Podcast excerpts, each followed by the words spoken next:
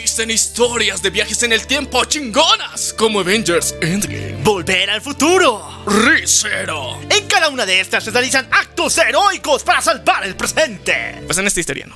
Así que hoy les contaremos la historia de Stan Gates. Así que, ¿listos o no? Comenzamos. Bienvenidos a La venganza del troll. un espacio para los geeks, Para los frikis. para los otakus Para los geeks. y para todos aquellos que creen en la ciencia ficción. Y a todos, que la fuerza los acompañe. Y los destruya. Dale play a esta cosa.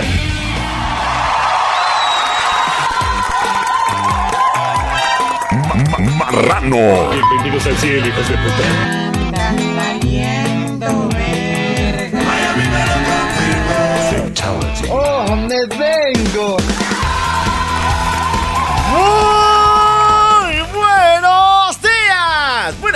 tardes, buenas noches, buenos viajes trascendentales, buenas fumadas poderosas, buenos topos para ti, también para mí, y buenas waifus para todo el mundo.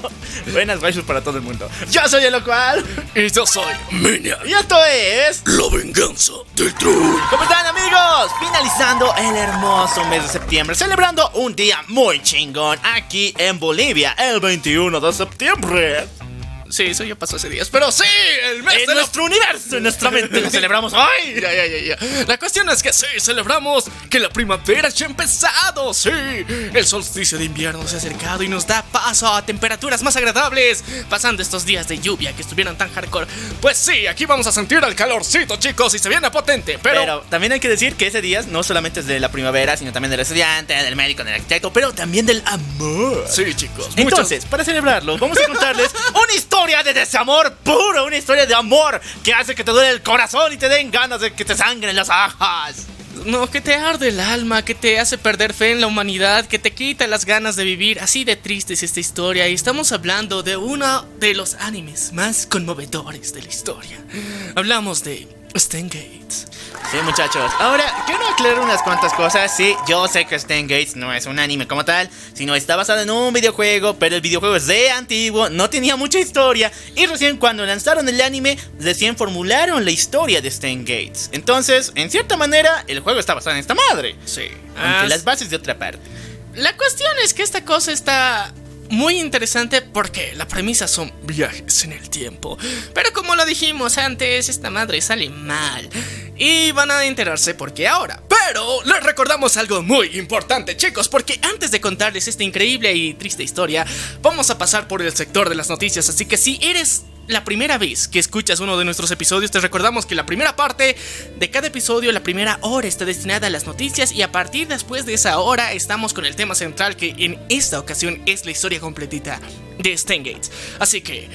ah, ¡Vamos con las noticias! Agarren los cómics de Deadpool Mata el Universo Marvel y los de Howard el Pato, que es muy popular esta semana, ¿no? Sí, sí. Y quémenlos porque son inmundos. Y vamos a hablar de buenos cómics aquí en el programa. ¡Así, papu! ¡Ah! Comenzamos con trailers, muchachos. Marvel Hulu. Y no, no es un. No es una palabra fea. Ne- Neta, se llama Hulu. Aquí lo conocemos como Star Plus, pero de todas formas. eh, Hulu tiene una nueva serie basada en el- el universo de Marvel. Esta serie es animada y será estelarizada por un personaje un poco singular. Hablamos de Hit Monkey. Ahora, antes de que me vengan con sus antorchas diciendo, esta madre, ¿cuándo pasó? ¿Dónde está mi Iron Man? ¿Cuándo me lo van a matar otra vez?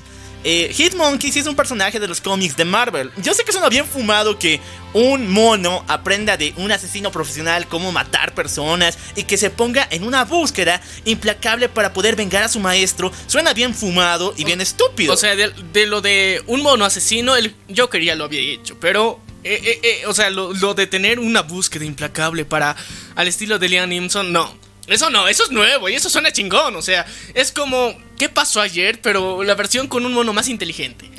sí, muchachos, eso me encanta. El primer trailer se ve alucinante. Se sabe que esta serie es Raider R, es decir, que tiene violencia. Y hasta el primer tráiler lo demuestra en sí. No sé si hemos visto, visto a muchos personajes, pero el que sí creo que está metido en esta madre es ni más ni menos que Daredevil. Claro, el animado y con la voz de otro cuate que no es eh, Charlie, Charlie Fox, pero Tox. Es The Devil. Ya, es Daredevil. La cuestión es que un ciego intentará atrapar un mono. me encanta, la idea, me encanta la idea, me encanta. Ya. La cuestión es que, chicos, o sea, Hulu en Latinoamérica eh, no funciona muy bien, pero va a venir de mano de Star Plus gracias a este gran convenio y que, pues, de Disney ya es Hulu y Star. Entonces, bueno, Fox antes llamado, entonces eso se viene muy Pasemos a pronto. otra noticia. Sí. Wakanda Forever está buscando actores a escala mundial. Esa, este casting es abierto, muchachos. ¿Y qué creen? La, el boleto, la boleta dice así.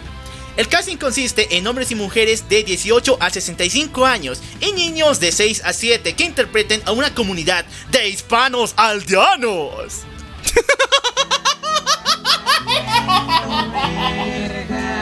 Levantó polémica en redes sociales, o sea, no mames, güey, no, no vale. O sea, no mames, se pasaron de hijos de puta, o sea, de hispanos aldeanos, o sea, sí, ya sé que soy tercermundista, pero ¿por qué echármelo en cara cada vez que puedes? O sea, vamos a destruir un país en vías del desarrollo. ¿Y qué pasó cuando vienen los, los héroes a destruir algo? No cambia el paisaje, ya estaba destruido. creo que ellos el- solitos lo hicieron, luego nos dicen. Este es el casting más racista y ofensivo que he escuchado. Eh, fuera de también el de El Señor de los Anillos, ¿recuerda? Para la serie de Amazon. Ah, no me acuerdo qué Donde decías. pedían a gente fea para interpretar orcos. Puta, no, yo qué. Mames, vas por mal camino, no mames, güey. Ya, sigamos con buenas noticias. Vamos Ya, con ya, buenas ya, ya. Vam- Vamos a cambiar de noticias porque hay cosas que han pasado durante este tiempo. Sí, muchachos. Eh, esta semana se estrenó el primer volumen, eso en los cómics, de La muerte de Doctor Strange. Sí, fue brutal, me encantó. Pero el capítulo final, la pinche hoja final, te haces que diga... ¿Y qué pasó aquí? Devuélvame mi plata. ¿Por qué razón? Doctor... ah, primero la, la advertencia. Spoilers, perras. Doctor Strange sí murió. Eh, eh, aquel héroe milenario que nos acompañó desde Marvel Now, incluso en esta saga que sería Marvel Legacy, murió, terminó sus días en una batalla increíble contra Dormammu. Sin embargo, de la nada se levanta un portal que trae al Doctor Strange de los años 70 con el traje azul, los guantes amarillos y con ese outfit muy pero muy retro. Y ahora él será nuestro nuevo hechicero supremo. Se murió por un segundo, un minuto, no mames. Y hasta mientras invocó a su clon del pasado. Es su clon del pasado. Esto me recuerda igual a lo que hicieron con Superman en el Revert. O sea, Superman de los nuevos 52 se murió. Pero de nuevo el Superman post-crisis apareció y... O sea, nadie dijo nada. Y nadie le sorprendió. Bueno, hasta cierto punto me parece similar, pero... Hacerlo en una pinche hoja, por menos el de Superman, era un pinche cómic enterito. Sí. Eh, eso está raro, a ver. eh, tenías que darle el drama pues, de que se muera. o sea, mira, se supone que si, si lo estás matando, pues termina el cómic matándolo y ya. Y espérate al siguiente tomo para decir, no, pero se vivirá. ya". Y ya. O sea, tiene más sentido. Hasta, hasta la expectativa se dice que sí, sabíamos que lo iban a revivir. Pero con un- una trama, un trasfondo bonito, decente, de que explicaciones de por qué este Ruco va a llegar otra vez del pasado. No de que es que pues, su primo no ve, o sea, es de otra dimensión. Nunca tiene que faltar un Doctor Strange. Bueno, muchachos, ya estoy emputado de este cómic. Creo que ya no voy a leer más. Sigamos todavía con las noticias. Esto. Y otra vez. Y no olviden que Miami me lo confirmó. Eh, se confirma la secuela de Constantine, estelarizada por Keanu Reeves. Sí, no hay mucha información. Neta, casi nada de información. O sea, pero- so- solamente se dice que, que nuestro querido Keanu Reeves aceptó y dijo, pues volvemos, cabrón. ¿Y sabes, Volvemos. y sabes qué es lo mejor? Con el outfit de John Wick. Eso es lo malo, eso es lo malo ahorita que me está emputando. Si va a volver a hacer Constantine, tiene que parecerse de la, de la primera película. No puede seguir más con ese outfit de John Wick. A ver, eh, e- ese es un problema que ahorita tengo. O sea, veremos Matrix y después lo criticamos. De momento sigue siendo mi dios Keanu Reeves, ya. Pero eh, esperemos a que, o sea, com- como Constantine, sabemos que lo hemos visto desafeitado, pero, o sea, eh, pero, ah, no, no, pues no jodas, el mismo outfit todo el rato. Hasta para esa película de comedia se ha afeitado. No me jodas que para esto no puedes. Así que mm, deseemos que el futuro no cambie mucho. Ya saben, envíen las vibras. Muchachos. También tenemos que hablarles que esta semana, bueno, las anteriores dos semanas hemos visto cómo se han reunido mucha, bueno, un teaser trailer y un nuevo trailer de Batman, donde vimos cosas nuevas, poquitas, poquitas. Ya. Solamente vi al Batimóvil nada o más. sea, el batimóvil y algunas escenas de acción que no sabemos que, o sea, bien, no se ve la cara, o sea, estilo Zack Snyder, todo bien oscuro, así bien darks. Y ya, ok.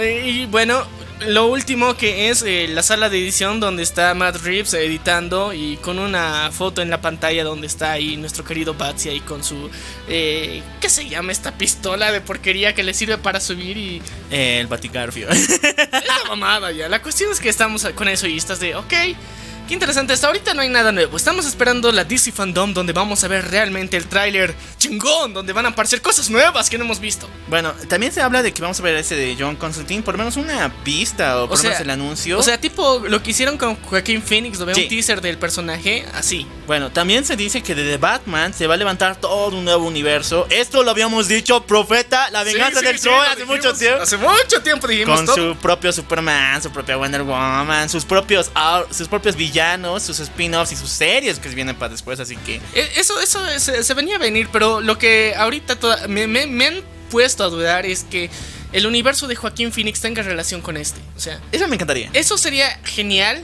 pero al mismo tiempo no tendría mucho sentido del todo.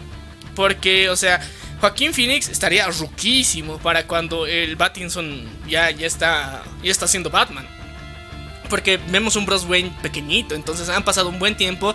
Y no es muy agradable ver a un Joker muy viejo. O sea, cuando está muy viejo, está muy desgastado, no puede ser lo mismo. Mientras tanto, cuando es más joven, está frente a frente a Batsy. Si bien siempre en el cómic eh, el Joker ha sido unos años mayor que, que Bruce. Pero tiene No la suficiente energía como para darse de putazos, para hacer persecuciones, para hacer cosas. Entonces, yo creo que puede ser que se tome como lo que, lo que hizo Joaquín Phoenix como el inicio de la idea de lo que es el Joker que se vuelve más adelante. Otro actor toma ese, ese papel y eh, todos, todos rezamos al cielo para que sea William Dafoe. Me encanta, en serio. Se- Aleluya. Sería hermoso si eso pasa. Siempre lo hemos pedido, pero nadie nos ha hecho caso. Pero sería hermoso si es que algún día se cumple. Y nosotros aquí eh, prediciendo cosas. No, espero que sea real. Vamos con el tráiler de Injustice, segundo tráiler, y me encantó. Porque todo lo que aparece en el cómic aparece en, esa pe- en este tráiler en, ci- en cierto punto. Y lo más guaso, lo más increíble, el gore completamente. Porque en el cómic, aunque ustedes no me crean, el gore no está tan presente. Sí hay destripamientos, hay desca ah, se vuelan cabezas, hay balazos en el pecho que te hacen explotar todo. Pero eh, no se ve la sangre. Por lo menos se nota ahí el cuadro, pero todo en oscuro. Dándote a asimilar que las sombras sí ha pasado esas madres, muy trágicas. Pero en Injustice, esta película animada, estamos viendo cómo Superman hace que la sangre brote como por ejemplo apuñala al guasón, incluso cuando eh, separa en dos a Grundy. Y eso es lo que me está encantando. Todas las escenas que vimos en el cómic, brutales, que no están eh, 100% bru- eh, gorizadas, llenas de gore, las vamos a ver aquí en Injustice, la película animada. A ver chicos, eh, si quieren saber la historia completita, bueno, obviamente vamos a ver esta película aunque sepamos la historia del cómic y del videojuego, pero quieren saber la historia completita, tenemos un episodio destinado a Injustice 1 y otro episodio destinado a Injustice 2, lo estrenamos hace poquito, así que váyanse por esos episodios al terminar este episodio. Bueno, muchachos, noticias, así que. Se dice que Supergirl, quien hará su debut en la película de The Flash, tendrá su propia serie para HBO Max. Al comienzo se hablaba de que tendría su propia película, sin embargo, hoy en día se habla de que hay más proyectos para Superman que para Supergirl, y por lo cual no quieren eh, que la gente se confunda mucho con esta madre. Además, tienen el trauma de volver a eh, hacer el mismo error que hicieron con la anterior película de Supergirl en los tiempos de Christopher Reeves, así que todavía el trauma queda fresco, aunque ha pasado más de 30 años. Lo importante es de que en esta serie de Supergirl eh, no veríamos a Superman ni de Henry Cavill ni tampoco de ninguna presencia, sino más bien esta se des- desarrollaría sola en el universo de Michael Keaton. ¿O es lo que se habla? Eh, no sabemos nada confirmado, como lo dijimos, Miami nos confirmó esta madre. Así que otra vez ya. Sí, sí, sí, chicos. Miami me lo confirmó. Pero también tenemos que reconocer algo importante: que durante este, este tiempo hemos. eh, Hemos tratado de nosotros aquí dar nuestras teorías y descifrar qué putas va a pasar en esta película. Y cada vez estamos más enredados y hemos dado nuestras teorías de los futuros bonitos, buenos, malos y cómo podría pasar las cosas. Pero nos aferramos a la esperanza.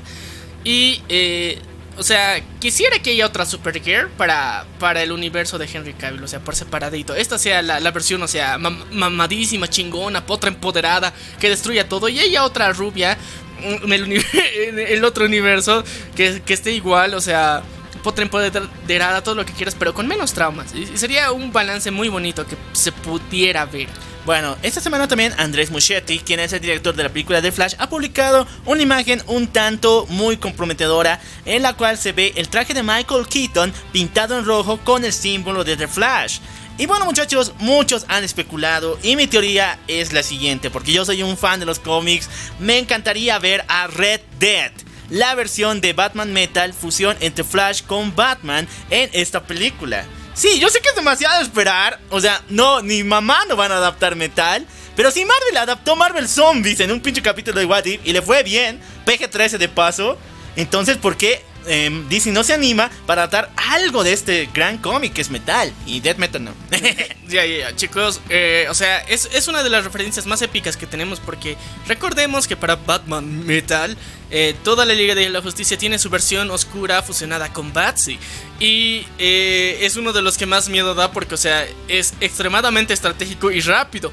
Cosa que hace que muchas de las líneas del tiempo se alteren. Entonces imagínate que aunque sea nos den un guiño de un universo donde, o sea, Batman Metal está pasando. Sería épico, sería, sería hermoso. Así que, chicos, si quieren conocer la historia de Batman Metal, igual tenemos la historia de.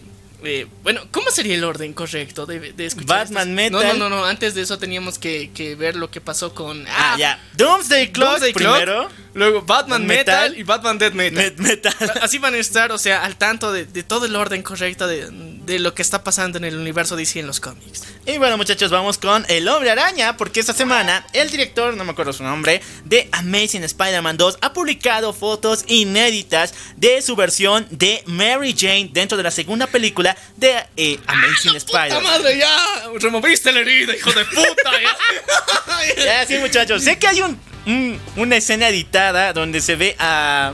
Bueno, aparte del papá de Peter que lo va a visitar en el hospital, casi digo, el cementerio, también se ve a Mary Jane que habla con Peter. Solo un momento, bueno, con Gwen Stacy, habla con Gwen y ahí donde le da el consejo de que se enamore de los nerds, que son los mejores, y chicas, háganles caso. Pero fuera de eso, eh, no hemos tenido mucha más información. Sin Ah, embargo, ver, ya se han revelado las fotos. Sí, es, es que el, el detalle importante aquí es que, o sea, solamente teníamos muchas ideas vagas que, que habían tenido y era como si nos hubieran mostrado el storyboard donde están los bocetos de que esto iba a pasar, cabrones, ya. Y ahora han revelado las fotos. Todo esto se hace más allá de que es sospechoso. Primero, ¿quién fue el hijo de puta que cortó estas escenas? Porque, o sea, no solamente estaba, o sea, yo te aceptaba, estaban en el storyboard y no fueron aprobadas y al final no salieron. No, cabrón, estaban grabadas. Ya habían. ¿Y ¿Quién fue el imbécil que no las quiso poner en el corte final de la película? Porque, o sea, Amazing Spider-Man 2 o sea, es, es buena película, es bastante dramática y si le ponías así el feeling ese adicional de Mary Jane, iba a ser un giro completo y posiblemente hubiéramos visto una tercera película tranquilamente, o sea, todos hubiéramos estado a la expectativa, no hubiera sido un fracaso como todos decían que era, o sea, Hubiera pasado muchas cosas importantes y no, ¿quién fue el desgraciado hijo de las remil putas? Porque, o sea, el que censuró eso era porque quería que ahí muera la saga. Porque si estas escenas eran reveladas, obviamente no íbamos a ver, eh, o, o sea, obviamente íbamos a esperar una tercera película. Pero al, al quitarlas, o sea, solamente a ver a, a el pinche duende verde tan culero que hemos visto en ese rato era de, eh, ya no espero la 3. Pero si nos mostrabas a una Mary Jane, eras de, sí quiero verla. Nada más por el romance. O sea, imagínate. No mames, o sea, ¿Por ya. qué esa maldad? Sí, chicos, ¿por qué esa maldad? Pero ya, ahora sí.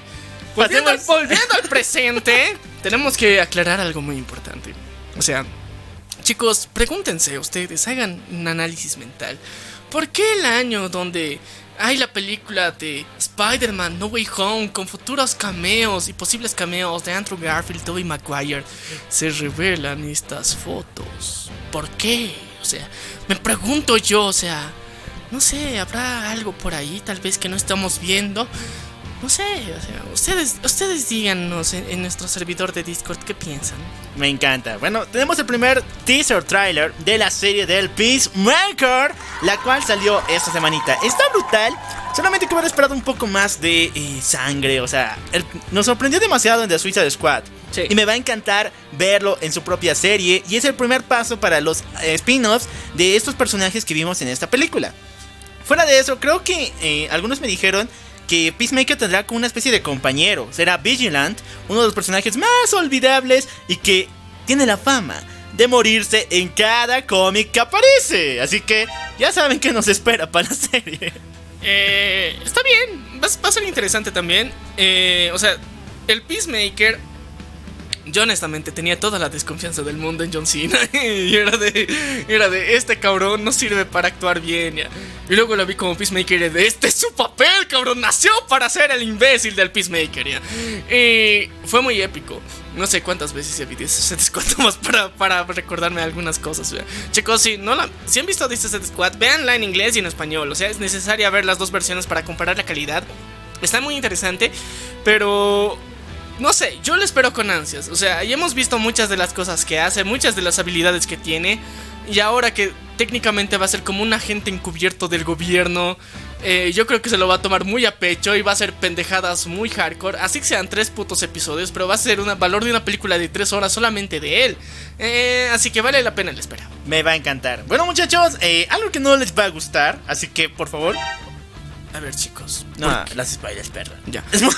Spoilers, perras. Es el siguiente. Ustedes saben que hasta ahorita no hemos tenido un Joker en los cómics eh, que se ha mostrado contra Damian Wayne. Si bien ha tenido remanentes del Joker, como es el caso de su clan de payasos o incluso las hijas de Har las nietas o hijas, no me acuerdo, de Harley Quinn que sí vienen a molestar incluso le hacen el perreíto ahí.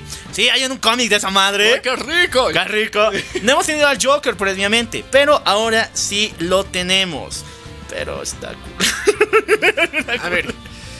Eh, explícame la existencia de este ser que parece Slenderman, la puta madre. ¿Qué A ver, putas? no entiendo bien el outfit. A ver, los que. Les voy a pasar la, la foto después al Discord. Pero es que también me sorprendió a mí. Y de parte, no es un, eh, una persona X. Él es el nieto del comisionado Gordon. ¿Recuerdas que su hijo Sí, era un sí. criminal? Ya. Eso lo habíamos dicho en- igual en Batman Metal, que tenía muchos problemas su hijo de Jim, el de Jim Gordon. Sí, sí, sí. Bueno, ahora su nieto está mucho peor y él sí eh, fue una especie de... Fue secuestrado por el Joker, el primer Joker, el cual le lavó el cerebro justamente para este día, cuando él reviviera y tomara este manto. O sea, le lavó el cerebro nada más. Nada O sea, más. Nada más. Ah, entonces no tiene chiste. Se lo va a hacer bolsa en un rato. Porque imagínate, so- o sea, ya hemos visto qué pasa. O sea, a los que le lavan el cerebro solamente tienen depresión constante, nada más. Bueno, también el traje lo dice, ¿no? Este Sí, cuate, o sea- aparte del Joker, no está nada bien de la No cabeza. está nada bien de la cabeza, pero, o sea, es estilo Red Hood. O sea, te lavan el cerebro, te dan putazos, tienes traumitas, pero estás triste y ya. O sea, no te hace a una persona loca. Entonces se lo van a putear en un rato, porque alguien con problemas serios, o sea, nivel Joker, yo, yo creo, hubiera sido más genial que hubiera secuestrado al hijo del comisionado Gordon, lo hubiera mantenido Nieto. en un. al nieto del comisionado Gordon, lo hubiera mantenido en un frigorífico y cuando el Joker hubiera muerto, le hubieran hecho un trasplante de cerebro. Sí, eso hubiera sido chingón.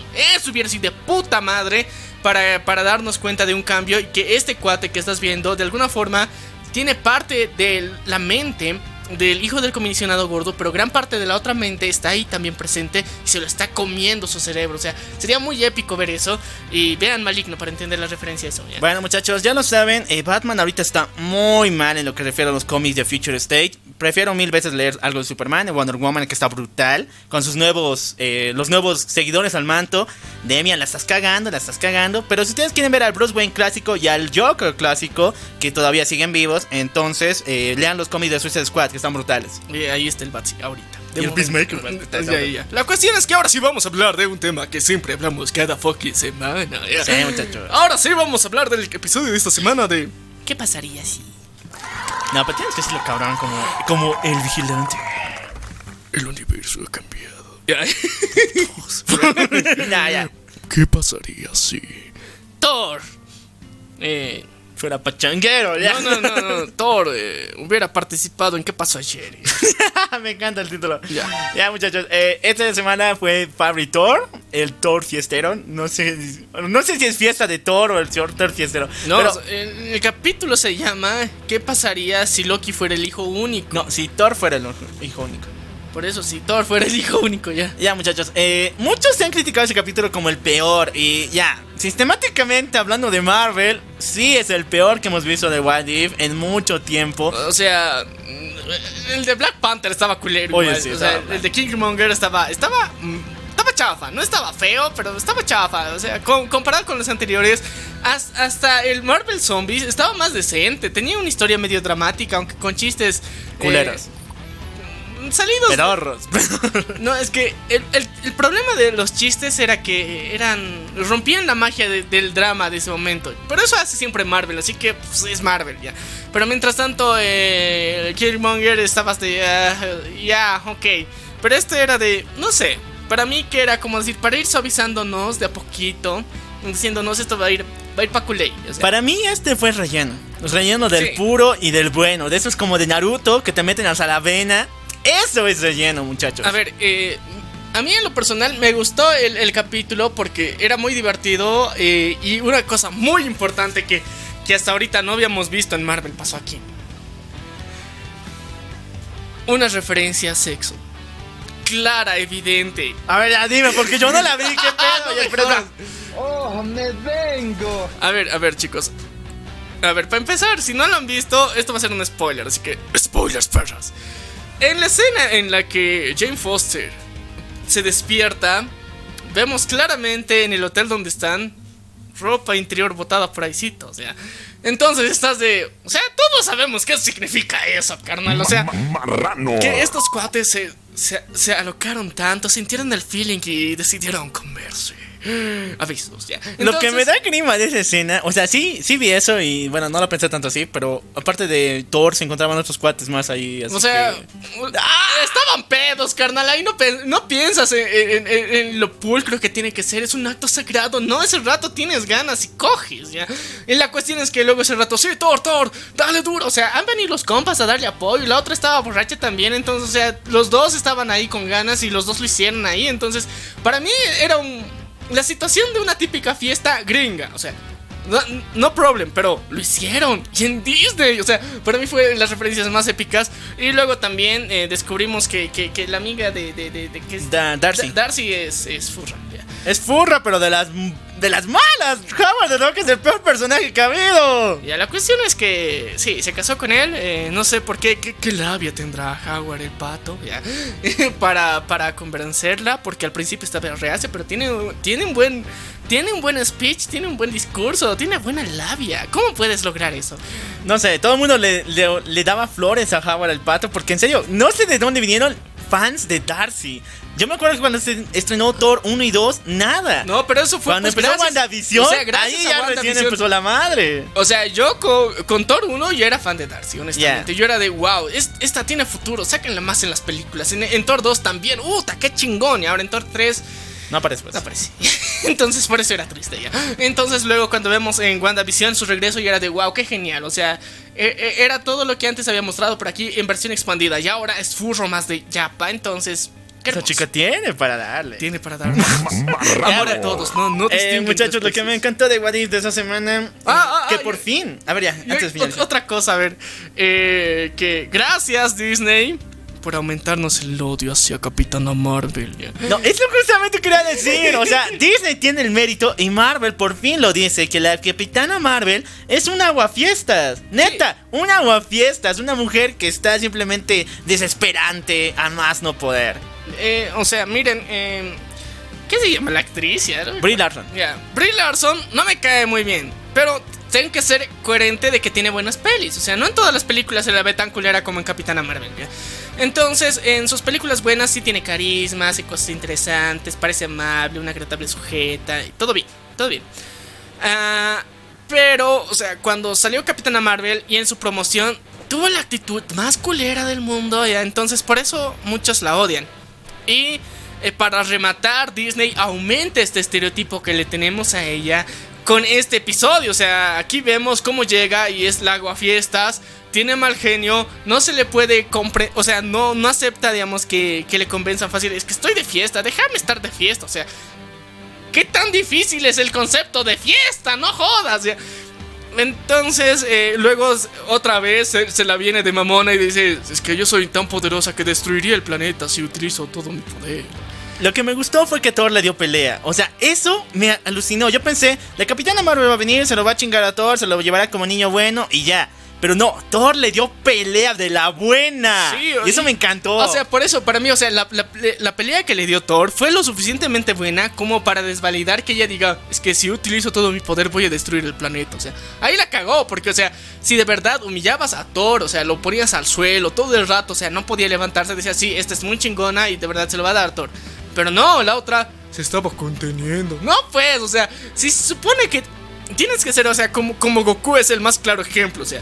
De acuerdo al oponente, nivela su, su nivel de, de, de, de ki, de ki, de poder. de poder, de transformación que va a realizar. Entonces se adapta a él y pelea. Ahora sí voy a pelear con mi máximo poder. O sea, las veces que sea necesario lo dice hasta estar a su nivel, darse de buenos putazos de igual a igual. Y esa es la clave, o sea, que- eh, dando y recibe hacia bien. Pero mientras tanto aquí ella dice, ok, se deja dar de putazos, se deja humillar, se deja lanzar al piso y al final el otro sigue parado todo tranqui. Dice, es que hubiera destruido el mundo si utilizo mi poder. No, pues pendeja, entrena más para que puedas medir, ¿no ve? O sea, no tendrías que utilizar todo tu poder si sabes que vas a destruir. O sea, te falta entrenamiento. ¿Qué haces en el espacio tanto tiempo? O sea, aquí me vienen preguntas de hate, pero eh, al final es culpa de Disney. Bueno, me encanta. eh, Me encantó este capítulo. Para mí, no sé si ti te encantó. Yo, sinceramente, le Ah, di ah, un ah, 9-10. Y ya. Yo no le doy calificación específica, pero me, me gustó más que la de Killmonger. Bueno, y para finalizar, al final aparece un personaje que muchos no saben cómo llamarlo: Ultron Sigma, Infinito Ultron, Ultron Infinito o algo por el estilo. No, Vi- Vishultron. eh, también. Ultron- Ultron Vision, ya. Ya, este sí es Visión fusionado con Ultron y con un ejército de robots, que es muy importante porque también da un capítulo, creo que al final de la primera temporada de What Sin embargo, se nos nota algo y una característica- muy importante, que no sé si será spoiler para esta serie, así que Spoilers, perras. es que tiene la gema del alma. Y recuerden que no importa si eres un robot, no importa si eres un alienígena, si vas a pedir la gema del alma, tienes que dar una vida a cambio. Y bueno, este Vision no tiene a su Scarlet Witch. Entonces muchachos, algo dramático se prepara para el último capítulo de esta serie. Ah, pero recuerden que esto no tiene línea argumental directa, así que probablemente lo veamos eso en la segunda temporada. Sigamos breve con noticias. Esta semana Will Smith, quien ha debutado como Deadshot dentro del universo de DC, ha dicho que sería muy chingón, y yo la apruebo completamente, tener una serie para HBO Max clasificación R brutal, en la cual se enfrenten los dos tiradores legendarios de DC, Deadshot contra Bloodsport. Sí, chicos, los dos negros de Suiza de Squad. Ya, sea, los dos, sí, ya, pero los los, dos- dos tiradores, pues. Eh, ya, uno sí se lo dio Harley Quinn. ya, así que no Sí, podemos ir los Según dos la tiradores. Cut, sí. Sí, así que. Eh, eh, ¿Qué estábamos hablando ya? Bloodsport contra Deadshot. Sería muy épico. Sería muy épico. Esperemos que haya una serie porque al final los dos se parecen un chingo. Casi tienen la misma vida. Y. Quisiera ver cuál es su diferencia. O sea, aparte del traje. ya, Y de que son diferentes actores. Pero son negros los dos. Entonces. eh, yo creo que tendría que haber un trasfondo más interesante. Y al mismo tiempo sería muy importante contar la historia de qué ha pasado con Bloodspot específicamente cómo le dio el tiro a Superman. Entonces, para ver a, a Henry Cavill otra vez con el traje también, otra excusita bonita.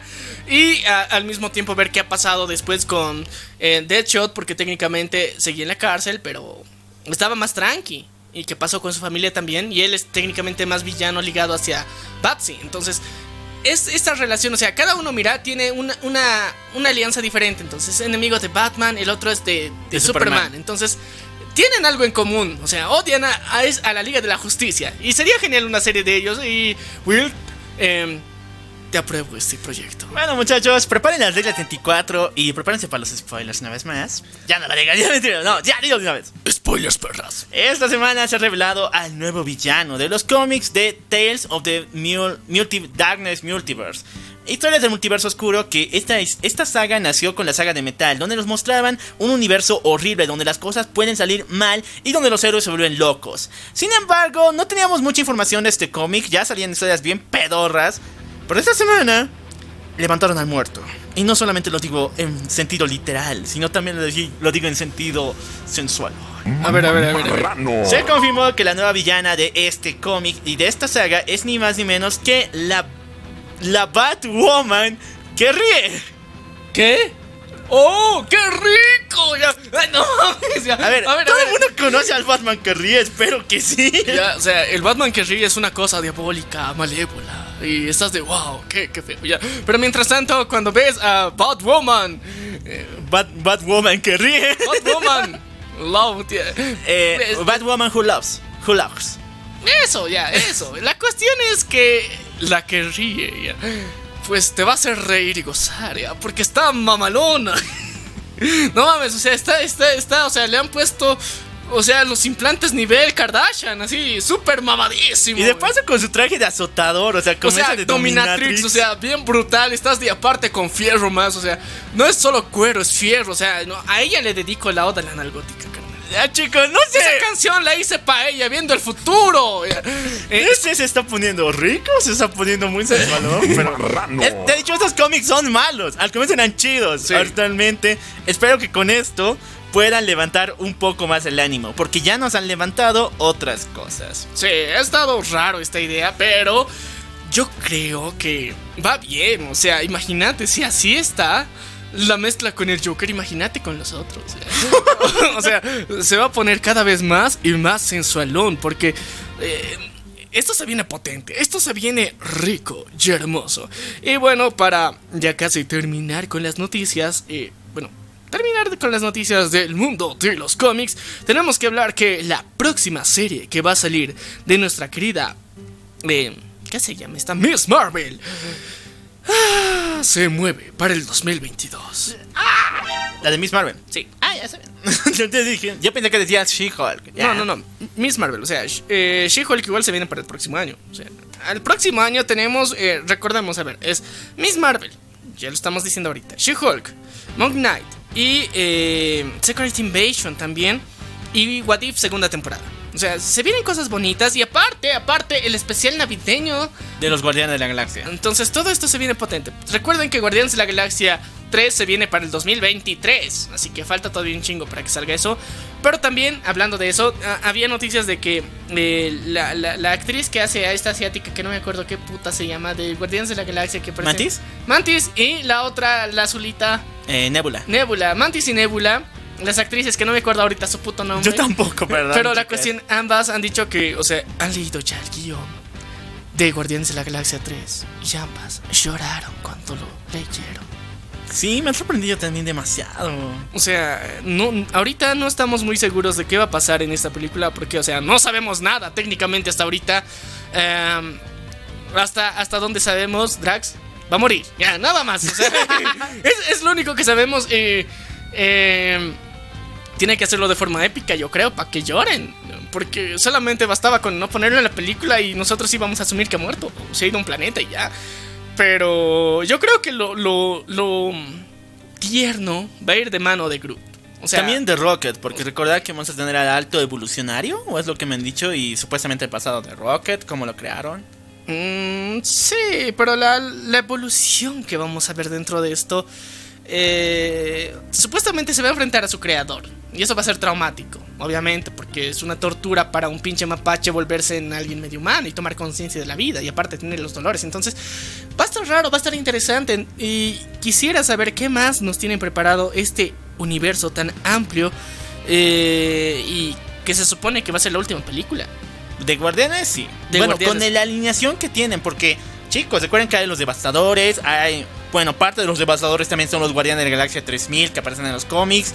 Y este universo eh, alienígena de Marvel todavía no muere, no muere. No va a morir, chicos. Entonces, ahora sí pasamos a las noticias del mundo del anime. Agarren las orejas de Nequito, las colitas intercambiables y acompáñenme con un Nico Nico Ni porque vamos a hablar de anime aquí en el programa. Muchachones, ¿qué quieren para Navidad? ¿Qué quieren para estas fiestas de fin de año? Bueno, Funimation les ha escuchado sus plegarias. Y así como Netflix va a transmitir simultáneamente los capítulos de Kumi-san con doblaje incluido y todo su, su madre también, todo completita.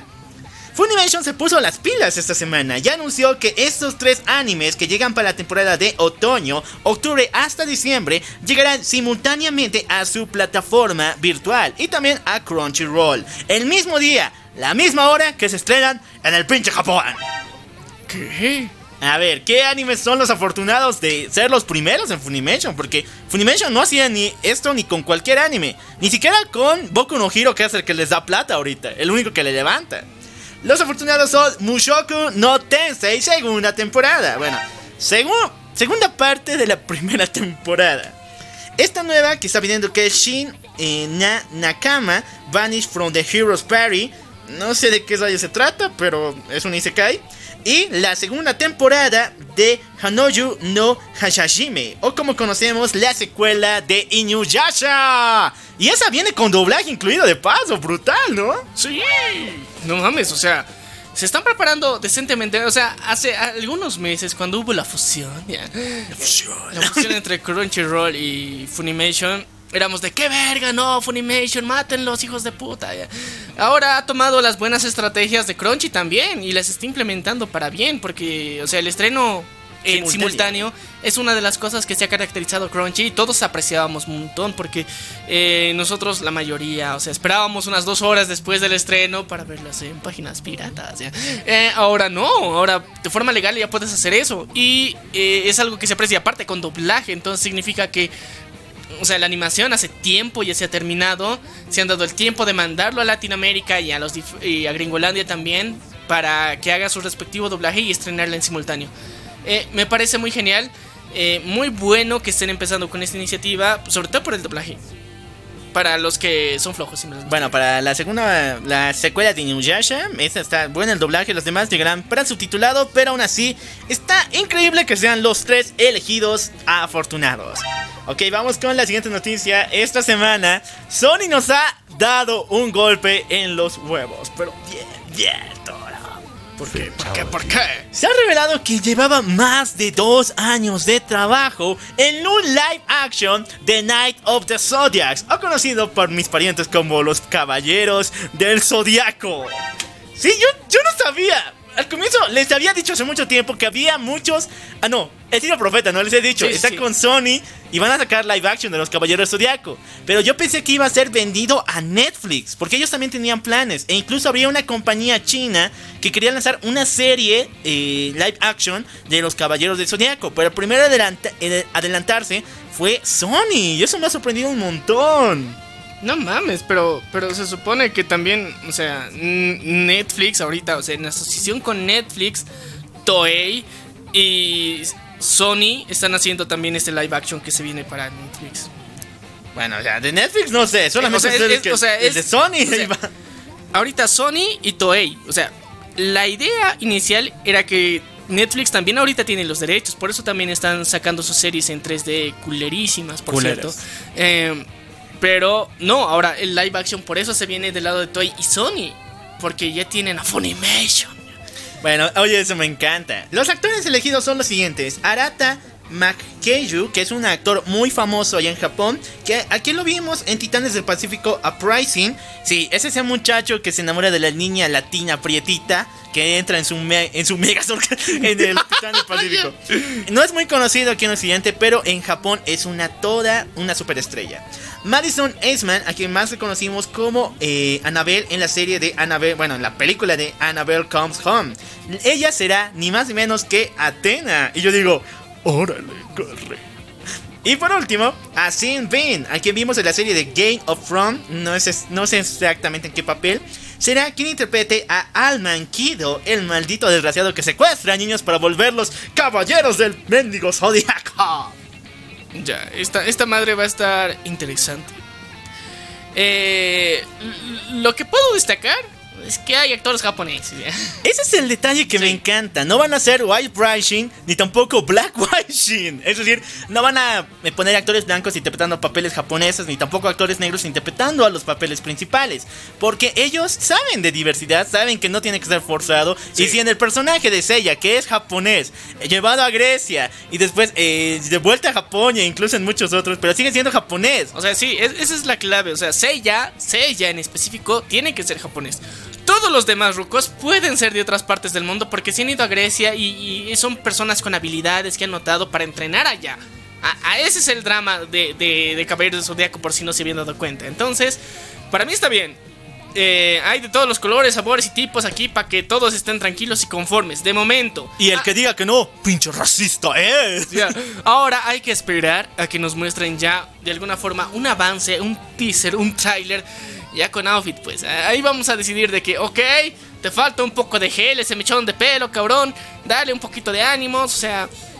A ver, mira, de, de Caballeros del Zodiaco, sus outfits no son tan complicados. O sea, no, no, no son tan exagerados como en Dragon Ball. Bueno, Naru- bueno, Buen Naruto Naruto. también. Así que, o sea, es más viable, se pueden realizar, no son tan complicados. Entonces, yo creo que podrían hacer un digno live action. Al fin. Este, si lo logran, este sería el primer live action, bueno, aparte del de Oren Monogatari, Sí. que el anime tiene dignamente. O sea, que, que lo atiende de una forma decente, bonita, bien hecha.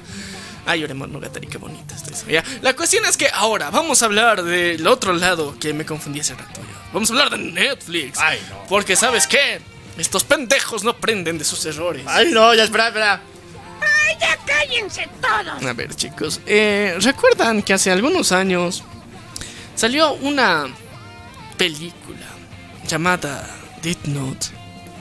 Ay, no, no me hables de No, puta. A ver, ya, la cuestión es que el director de esa película dice que sigue charlando con Netflix y que dice que hay planes para la secuela, la puta madre. Pero qué secuela de ocho cuartos. Primero, ni siquiera adaptaron la historia original. No de- adaptaron un choto, o sea, solamente pusieron un Shinigami y dijeron que esto es Death Note. No adaptaron nada del manga, no adaptaron nada del anime, no adaptaron nada de nada, se inventaron su propia mamada. Entonces, ¿de dónde salió sacas la secuela? Pues ese universo de mierda que tienen en la mente, no sé, o sea. Pero la cuestión es que dice que hay planes. Están así, saben que, que el público odia esa mierda de película y que nadie la ve en Netflix porque todos saben de que esa es una mierda, no la veas y no la ven. ¿ya? Qué suerte. ¿ya? Pero eh, dicen que aún así, posibilidades de una secuela. O sea, yo hubiera dicho reboot. Sí, es Eso me ha necesario. encantado. Está bien, te entiendo.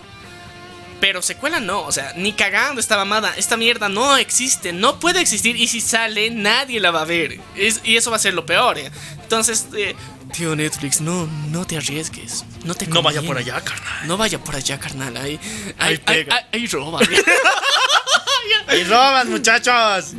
Bueno, vamos a ir todavía con las noticias. Roguemos, por favor, de que no haya secuela de Death Note. Hay algo curioso en Japón. Se está levantando una nueva moda. Ya, ya lo vimos en el Super Sentai y ahora lo vemos en el anime.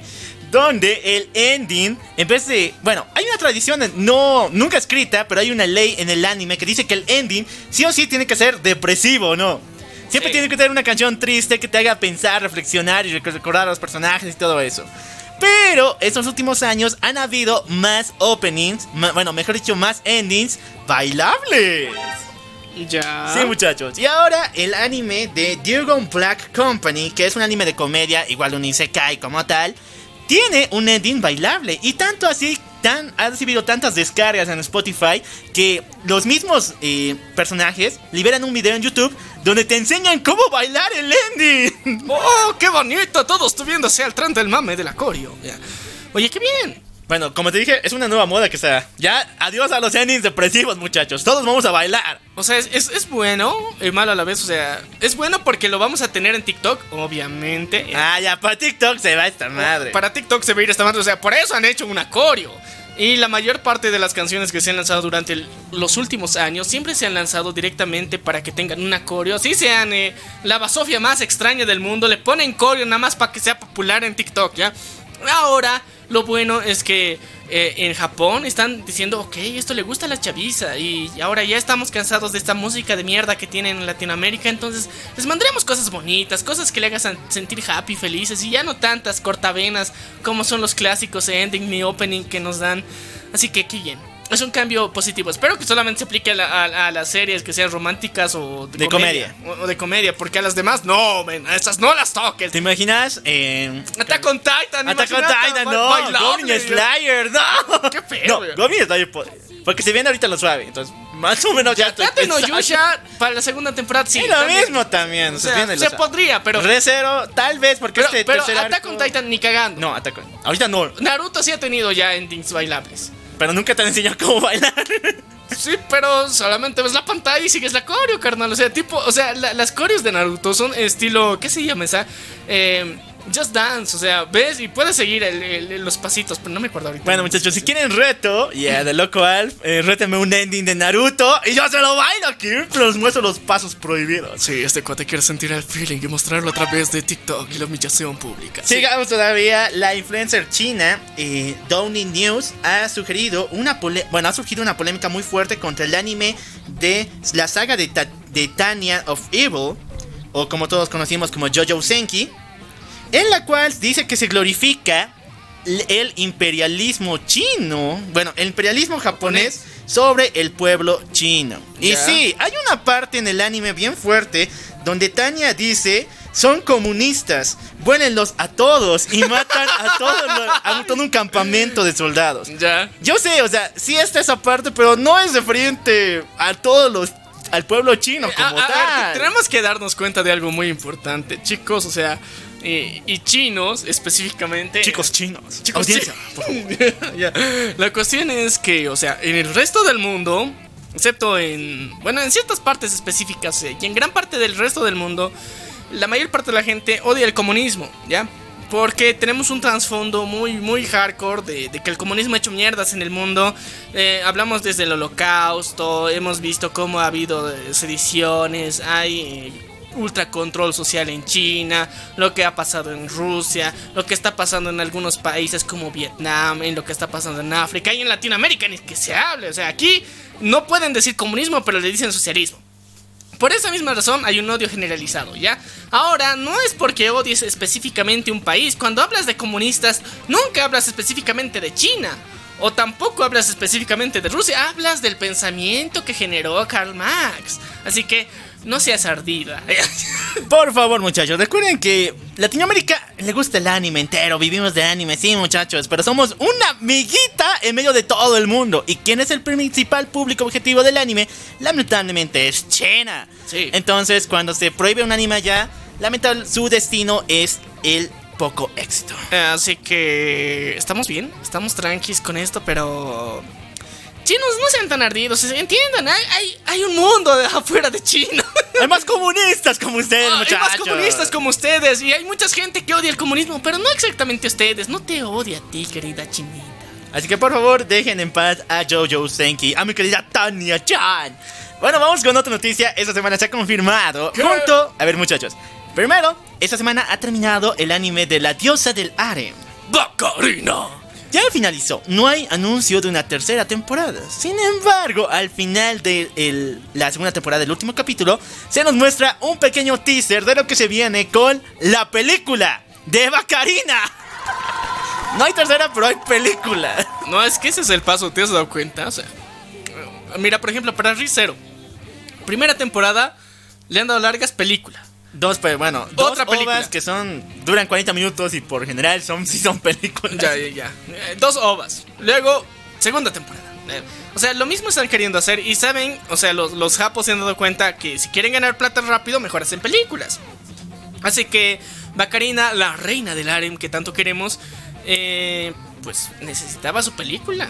O sea, no lo veía, o sea, de que, wow, necesito una película. No, pero Está ahí, lo queremos, lo respetamos que tenga su película. Eh, yo he visto varias películas de anime de este género, no del Isekai como tal, sino más bien del Slice of Life, es decir, pedos de la vida, como es el caso de.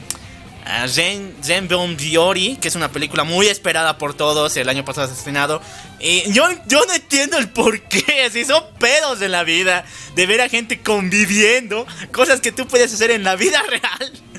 ¿Por qué verlas en un anime o en una película? Y yo sé que es chistoso, es muy divertido, pero no es una película, es muy exagerado para mí. A ver, estamos hablando de la reina del harem. o sea, ah, bueno, eso también otro leo. O sea, no estamos hablando de problemas de la vida diaria, estamos hablando de una woman que tiene, o sea, su ejército de la me. de la me. eso, ya, de la me, eso, de. de sirvientes. De Sims, ya. The Sims, The Sims. Y sí, bueno, sin pesa. Sims mujeres. Ya, y Sims mujeres y Sims vatos, o sea, ambos, o sea, ella no discrimina. Entonces, para mí, sí da hecho una película, o sea, puede ser que en esta película ella al fin se enamore. Entonces, eso para mí da mérito para hacer una peli. Así que vale la pena verlo. Así que vamos con otra noticia. Bueno, esta es la última y lamentablemente es una de las más tristes, muchachos. Un poco de seriedad. El fundador y director representante de Ufotable, aquel estudio que nos ha dado joyas como Fate, eh, Unlimited Blade, Blade o incluso Demon Slayer, admitió eh, la acusación de violar la ley de impuestos de la sociedad de, eh, de Japón, en el cual no pagó más de 138 mil yenes en el año fiscal de su titulación. En palabras del mismo señor, se dijo de que esas acciones, según él, no traerían problemas a Ufotable. Sin embargo, actualmente ya se encuentra detenido y se espera su audiencia próximamente. Eh, si fuera latino esas cosas no pasarían. A ver, aquí, eh, sean honestos, en Latinoamérica la mayor parte de los que nos escucha no paga impuestos. eh, no paga impuestos y no saben ni siquiera para qué sirven. Así que... Esto es raro, porque o sea, en, en Asia se lo toman muy en serio lo de aportar al país y lo de que tienen que pagar impuestos y de que hay una edad, unas restricciones y es como un deber nacional que, que se ponen a sí mismos. Entonces, para Japón esto es serio, para Latinoamérica estás de... Ah, y ya. O sea, no irías prácticamente a la cárcel a menos de que no pagaras impuestos por décadas. Pero este cuate solamente sigue un año fiscal y ya. Y va a ir a la cárcel por eso. O sea, eh, deshonor, deshonor para tu familia, para tu casa y para tu vaca es en Japón. Pero aquí sería de, ok, pagarle al cuate de impuestos la mitad, ahorita, y no hay lío. Bueno muchachos, lo que me da cosas es saber que este gran estudio puede estar en tiempo de vacas flojas, de números rojos e incluso que empiece a vender franquicias. Recuerden que ahorita Demon Slayer es una de sus principales pilares como tal y viene su segunda temporada, entonces puede ser posiblemente una, que otra teoría de que su, la segunda temporada pueda moverse de fecha de acuerdo a la situación en la que está viviendo ahorita el estudio Fortable. O incluso, como ustedes saben, Crunchy desarrolló también en compañía de Fortable esta serie. Y esos derechos no se han ido con Funimation, al igual que Sword Art Online, al igual que Re:Zero, en cierta parte le pertenecen a HBO Max. Así que, quién sabe, tal vez ellos también puedan adquirir Demon Slayer. O sea, yo creo que lo, que lo mejor que puede hacer, o sea, es Crunchy, o no, digo, HBO Max, comprar esta empresa y que mantenga el nombre. O sea, Eso, que, pues. que digan, o sea, todo tranqui, nosotros damos el billuyo, aquí ustedes sigan trabajando todo normal, deshonor para la vaca de ese cuate, pero ya que salga de prisión, todo tranqui, continuamos trabajando aquí. Aquí no se movió nada. Eso sería mejor, apoyar a la empresa totalmente, no solamente robar, bueno, no robar, tomar lo que es suyo e irse otra vez a Occidente. No, es que esta empresa ha hecho un buen trabajo y hay, que, y hay que rescatar eso, porque las personas que están ahí están haciendo un excelente trabajo y no por eso puedes joder a todos. O sea, una persona no pagó impuestos, o sea, no mames. O sea, a, a nivel nosotros latinoamericanos decimos, ¿qué pedo? O sea, no pagó impuestos un año, un año aquí. Carnal, aquí hay presidentes que no pagan toda su vida y no les dicen nada. O sea, por eso, o sea, no, no hay mucho pedo. Así que pasamos a las noticias de otro universo. porque- Exactamente, muchachos. Hay noticias del mundo gamer, puta brutal, ¿no? Sí, chicos, hoy día estamos recargados de noticias. Es día santo, así que, muchachos, alisten los controles. Ay, nada, nada. Ya, pues, ponlo bien, ponlo bien, ponlo bien. Otra vez, carnal, ya pues, ponlo bien. Pon la rola. Quiero sentir el filo. A ver, muchachones. Esta semanita se ha revelado el primer teaser trailer de Lord of the Rings, Rise of the War. el cual es el nuevo MOBA que ha causado sensación en Estados Unidos. Sí, yo sabía que el Señor de los Anillos tenía una gran capacidad en videojuegos. Lo vimos con las puertas de Mordor, que es uno de los RPG más cabrones que existen en la historia. Pero ahora va al mundo de los MOBAs y se ve cabrón. O sea, chicos, o sea, es un mundo medieval, pero, o sea, de los de los que ya tienes contexto. Así conoces. o sea, les conoces, dices, ok, estos son orcos, estos son elfos, estos son humanos, aquí hay estos cuatecitos, aquí tienen su rebaño. O sea, eso le da un culo de puntos extras para que sea algo genial, cosa que no teníamos antes. Y eh, yo creo que va, va a cambiar mucho la dinámica de las personas y al fin espero que espero que las nuevas generaciones vean El Señor de los Anillos. Bueno, espero que con este juego vean las películas y obviamente lean el libro porque está brutal del Señor de los Anillos, que se preparan muchas otras cosas. Esta semana salió la temporada 4 de Power Rangers Battle of the Grid, el cual nos trae a más personajes. Entre ellos tenemos a Adam con traje de eh, ninja marcial. Bueno, ya. Poisandra, Rita Repulsa y el comandante eh, Kruger con su skin y con el traje del Shadow Ranger. Este juego, no sé por qué, o sea, me encanta que libere personajes en un, cierto tiempo, pero me hubiera gustado mucho que los tire de bola. Injustice, Injustice, en una versión Ultimate, nos lanzaba todos sus personajes. Ya después nos daba DLCs, pero no eran tan. Eh, no eran personajes tan. ¿Culeros? No, unidos a la historia como tal. Ya. Eran más como de otros universos, como es el caso de Hellboy, como es el caso de las Tortugas Ninja. Pero estos personajes sí eran importantes en Power Rangers Battle of Grid. ¿Y por qué te afecta? Porque los quería desde el comienzo, ¿no? Que volver a descargar el juego y una vez más y el DLC más. Ya. Te afecta porque lo has eliminado. no mames, menos, o sea conserva tu cuenta por lo menos para estas cosas, así que para que no tengamos frustraciones en el futuro. Ahora sí, chicos, vamos a pasar con las noticias del universo Normie, porque si así hay chingo de... Hay demasiado. Ya, vamos, vamos, vamos.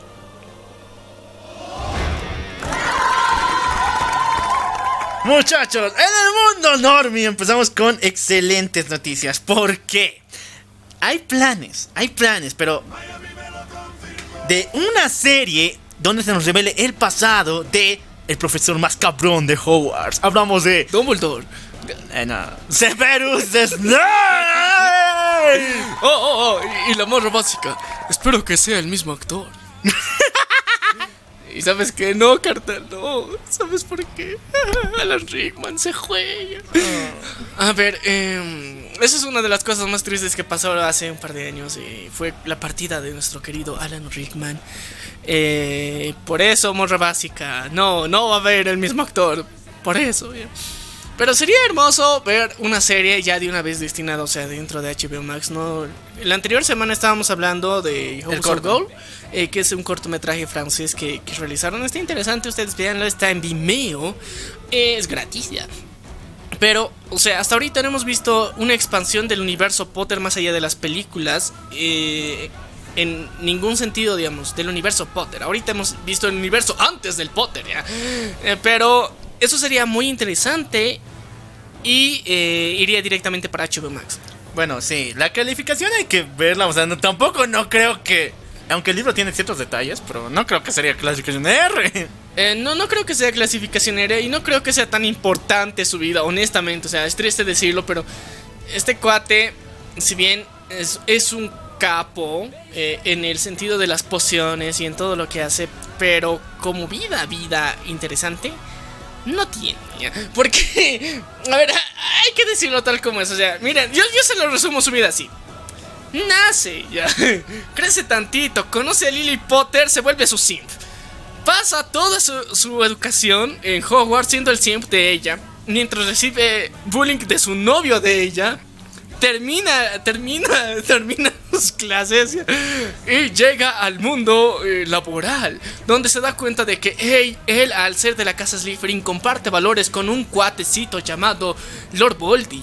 El tío Voldy le está, necesita mortífagos y está reuniendo gente y él decide, ok, me voy a unir, sí, a la mierda con las sangres sucias. Y es su forma de, desligarse, de que sigue camote, de, enamorado de Lily Potter y dice, oh, así a la mierda, a la mierda las sangres sucias.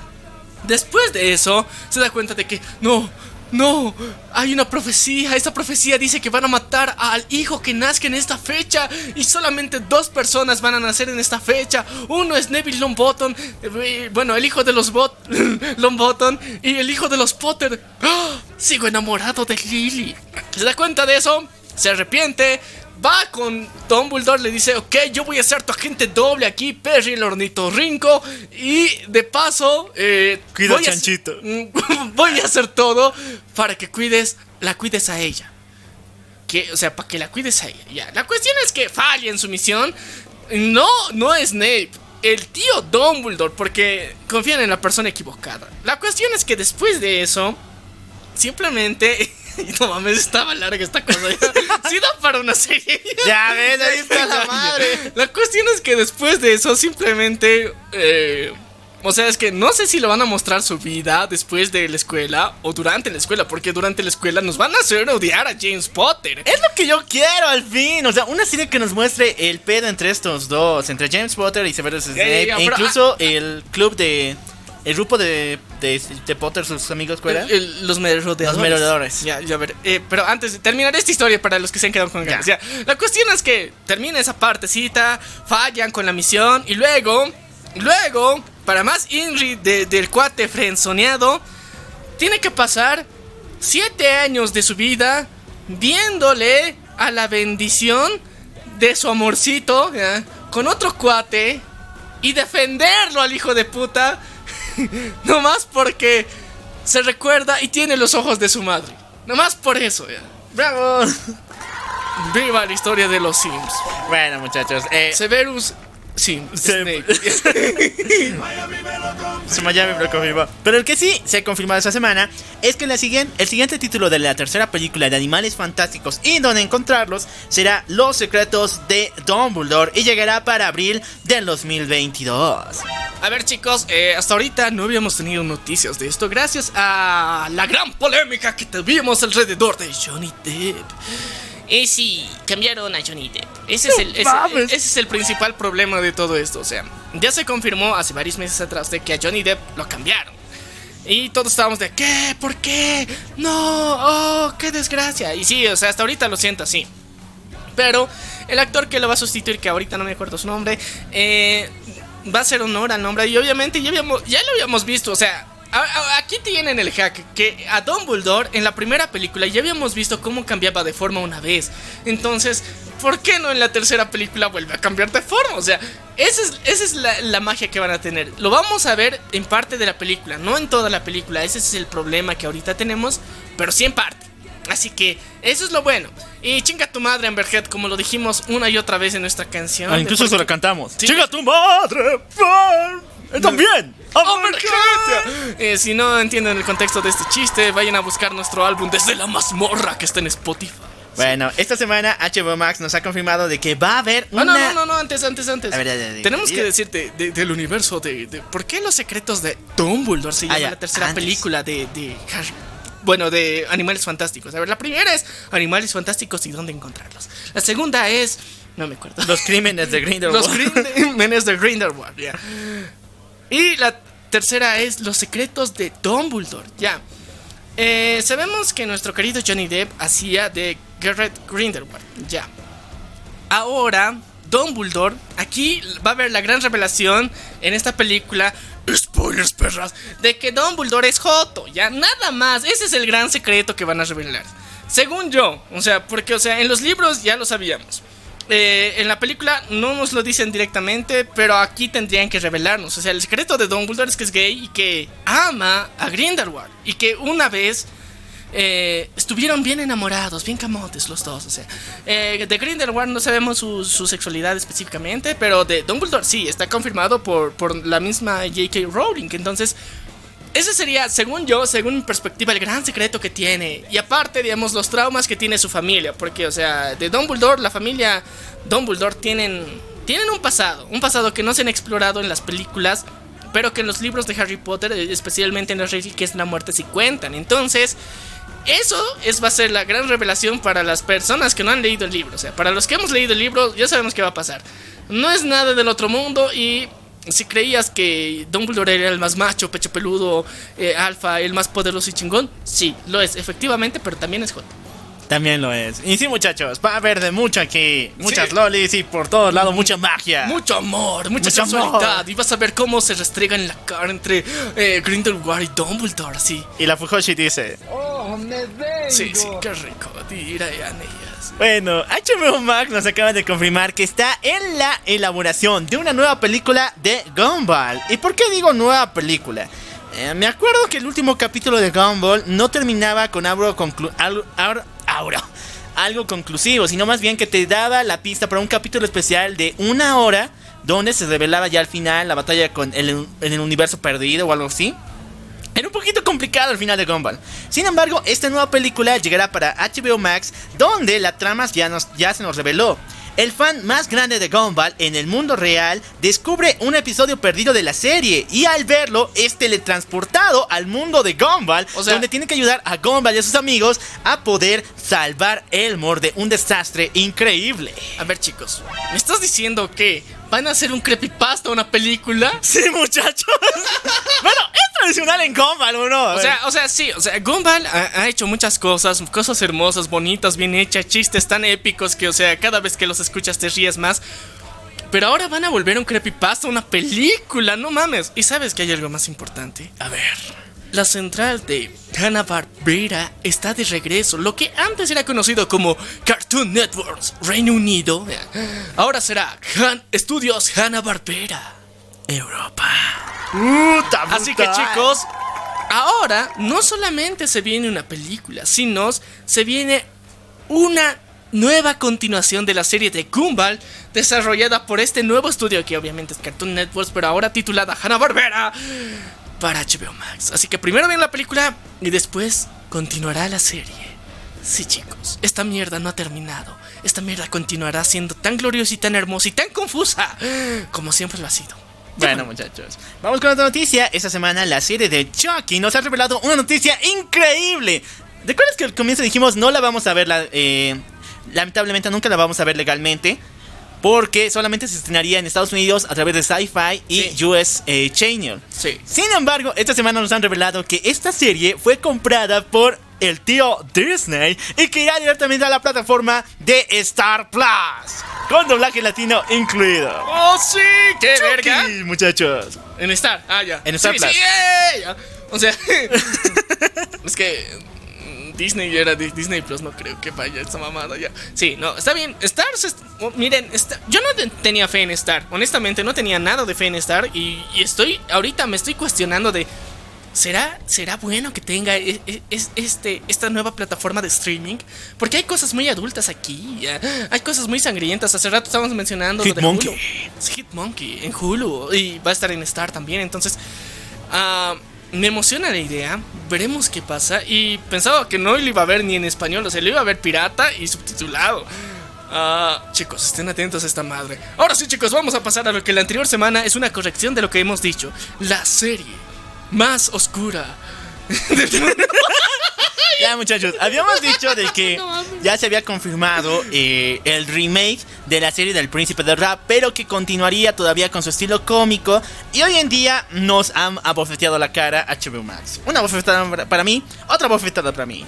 Porque ese proyecto oscuro, bien darks, más darks que los mismos actores de la serie, que yo les había contado que querían darle un sentido muy dramático y muy polémico al estilo de que hicieron con Riverdale va, a pasar con el príncipe del rap. Y esta serie se llamaría Bel Air, donde veríamos a el personaje de Will en, en un mundo de drogas, en un mundo de traficantes, de asesinos. Y luego va a ir al mundo refinado de las drogas. refinado de la- Va o sea, lo, mismo, pero con más billullo. ¿ya? Va a ser Breaking Bad con los personajes del príncipe del rap, nada más. O sea, mira, imagínate, van a empezar, o sea, la historia va a empezar en los barrios bajos, donde ahí fuman y consumen, o sea, crack, drogas baratas. Después, para rehabilitarse, le van a llevar a Bel Air. Y ahí van a enfrentarse a drogas más pesadas, pero más caras. Y vamos a ver cómo viven los ricos y esas drogas. Y cómo la pasan rico. ¿ya? Eh, nada más. O sea, no- o sea es- está interesante la premisa, pero yo quería ver comedia. Yo también. O sea, ese proyecto me parecía bien fumado, pero ya, ya es realidad, muchachos. Sí, ya, así que vamos a disfrutarla, vamos a verla. Pero también tenemos que hablar de Disney, porque Disney anunció. Es que no, no se puede quedar si- sin, sin hacer su evento, a ver. Y Disney ya Ya. tiene su evento, porque ya tenemos.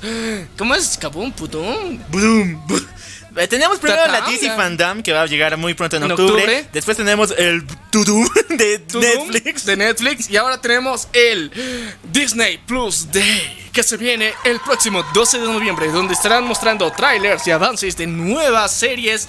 De los próximos proyectos que todavía no nos habían dicho que tenían, pero tienen.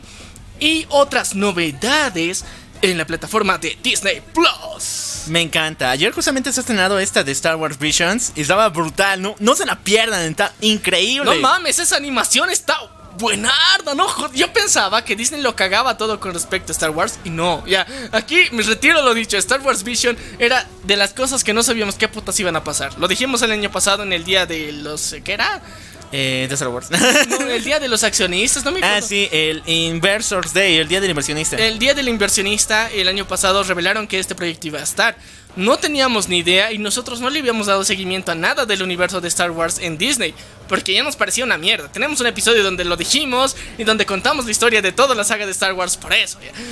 Entonces, ahora sale esta madre y ves la animación y estás de qué guaso, qué genial, o sea, parece hecho con tinta china, literal. Me encantó el capítulo que fueron de For Table, que era el de la novia del pueblo, y esta de, Gaim- de Gainax, que fue el de los gemelos. Pero el primero también, al estilo de Samurai X, mezclado con Afro, eh, Afro Samurai y otros más, eh, Samurai Shampoo. Brutal. No, era más loco. Incluso invitaron a Colorido Studio, quien ese está encargado de la serie de Bakugan, de series para niños como ese caso de Yokai Watch. Y un trabajo fenomenal. Está muy épico. Chicos, eh, recomendación de la semana. Vean esa madre. Ya. Y hablando de recomendaciones de esta semana. Netflix estrenó una serie asiática, coreana. Y sí, algún día vamos a hablar de puras series asiáticas porque conocemos un chingo, nomás no hablamos ya. Pero eh, El juego del calamar fue la serie de esta semana. Y sí, chicos, está buena. Recomendada, sí, está buena, está buena para ver. Pero si van a ver esa, tienen que ver también su versión Japo, ya, que es Alice in Borderland. Así que también vean esa. Bueno, si les gusta más el anime, chequen el anime. Pero yo les sugiero también que vean la, serie, de, live Netflix, action. eh, la serie de Netflix de Alice in Borderland está muy buena. Entonces, eh, vean esa serie y luego vean esta del pulpo, el juego del pulpo. El juego del calamar. El calamar, Primero, Alice in Borderland. Sí, luego y- el juego del calamar. Ambas están muy buenas. Hay gore en ambas. Muy chingón, muy realista. Y no vamos a spoiler la historia porque está buena. Tienen que verla. Y también tenemos que tener un primer vistazo a la próxima película de Ghostbusters. Ya teníamos tráiler, pero... Sí. O Aún sea- así me está impresionando todo lo que tienen. O sea, es dignamente la tercera película de los cazafantasmas. Porque queremos olvidar esa mamada que fue Cazafantasmas 2016. Sí. Por favor, por- La cuestión es que eh, vamos a ver a adolescentes esta vez tomando el papel, siendo científicos con ayuda de los viejos rucos conocidos. Y con eh, Paul Rudd, nuestro querido Ant-Man. Sí, sí, sí, también por Ruth, ¿ya? Así que va a estar genial, eh, va a estar épico y espero que salga bien. Honestamente, espero que salga bien porque la anterior película fue una cagada. Ya. Y ahora sí, para finalizar, algo que nos habíamos olvidado la anterior semana es mencionar la Mid Gala, chicos. Porque la anterior semana pasó la Mid Gala y pasó algo muy épico. El querido rapero y cantante eh, Lil Nas eh, X, ya, para decirlo completo. Apareció en la Met Gala con una gabardina chingona que parecía hecha por la misma reina, o sea, para la misma reina Isabel. Pero de repente aparece la música de fondo y todos gritan ¡Senseiya! Y sí, por primera vez vemos un caballero del zodiaco negro. ¡Sí! ¡Es real! No, no es chiste, de verdad, es una armadura de caballero zodiaco. Si no la han visto, vayan a internet y buscan Lil Nas Mid Gala. Esta madre pasó, es real, se los juro por Diosito. ya. Es real, pasó. Eh, creo que no es el primero, me acuerdo de... El cuate Frenzoni, el, que- el que siempre se golpea cuando llega a su pueblo. Hipóglito, hipóglifo, no sé. ¿Te acuerdas el que se enfrenta con él por el- la armadura de Pegaso? Es un grandote, morenazo. Ya. Él era el primer caballero negro que conozco. Caballero dorado. Ah, bueno, sí, ya, negro. ya, eso o sea, no- no hay. Así que aquí, aquí se limpió todo. Qué épico fue una de las entradas más épicas que hemos visto en la vida. Y eh, Lil Nas siempre sorprendiéndonos. O sea, aparece en la Mid Gala con, o sea, con este outfit así tan chingón de, de caballero dorado, de caballeros de zodiaco. Y mientras tanto, en Instagram aparece embarazado. O sea, qué putas, ¿quién le entiende a este carnal? Pero su música está chingona. así es el que- hombre que le perdió al diablo, así que Así sí. que se puede esperar cosas muy geniales y muy raras de él, así que es Lil Nas. ¿Qué más podemos decir? Y también para finalizar, pasó los Emmy, eh, tuvimos series muy chingonas, muy premiadas, y eh, WandaVision no ganó nada. Oye, eso 19 fue lo, eso fue lo peor. Sí, o sea, tuvo 19 nominaciones y no ganó ni, un, ni una poronga. Ah, el resto de las series, Gambito de Dama fue una de las más premiadas también eh, por Anya Taylor Joy. Y también tiene una demanda, ¿ya? Pero eh, lo, que celebramos es que una latina ha recibido un premio. Y qué bonito. Y sí es latina, pendejos. Sí es latina. Así que eso celebramos. Así que ahora sí terminamos con las noticias del mundo enorme. Ahora sí, vamos a empezar con una historia completamente deprimente, triste, sacada de un cementerio. Hablamos de Stains Gate.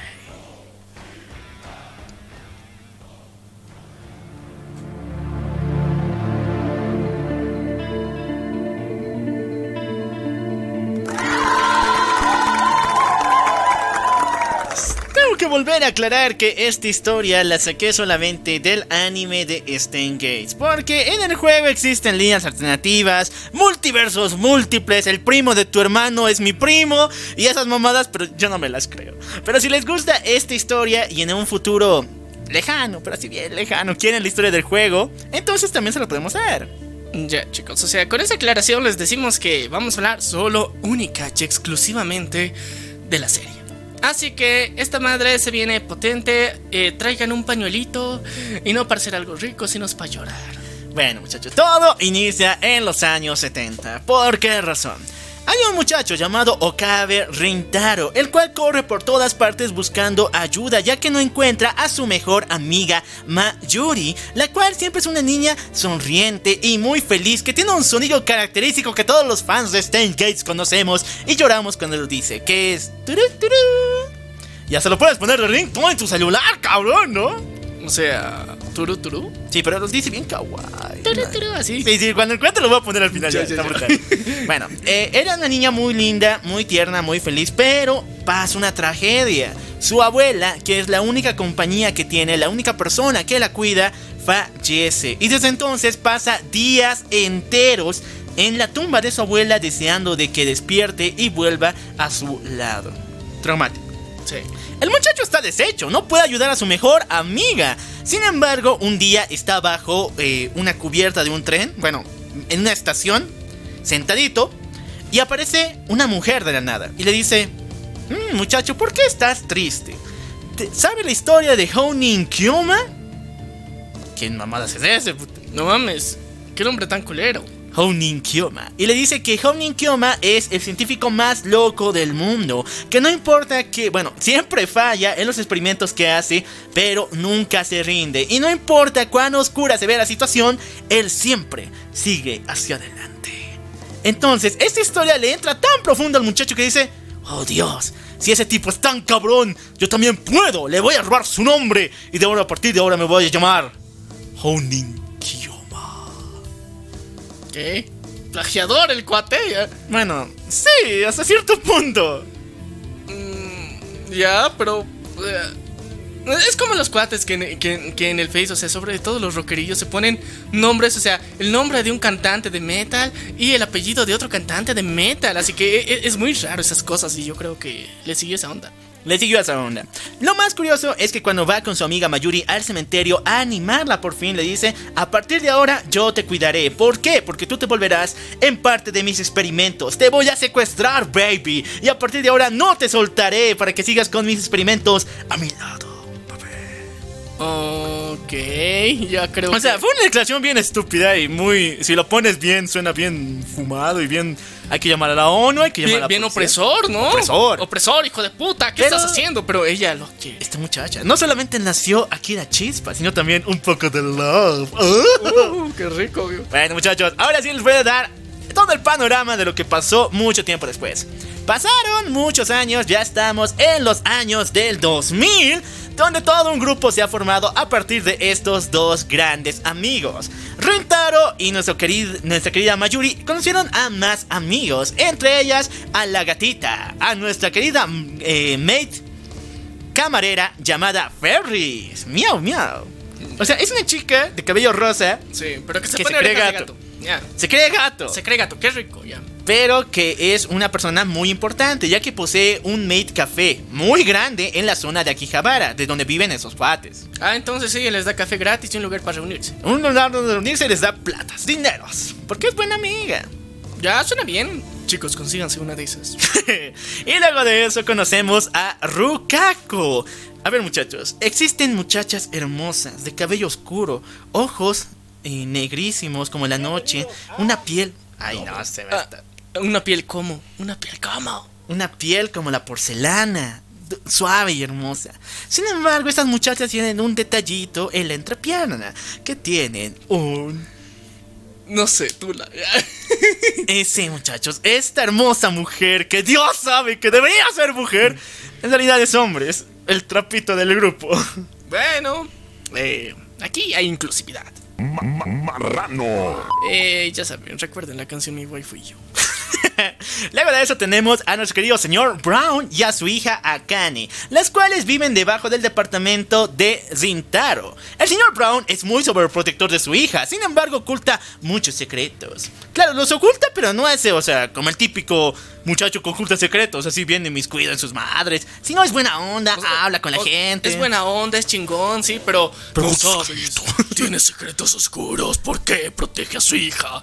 Pero es buena onda. Y para finalizar tenemos al gordito del grupo que obligadamente, ante todo el estereotipo mundial, hasta en Japón, tiene que saber hackear, ¿o no, güey? Eh. No, porque, o sea, ahorita los hackers occidentales ¿Ya son fitness? están fitness. Ya, ya, o sea, son flacos, pero ¿por qué no comen por programar? Sí. Eh, Pero en Japón comen demasiado por programar.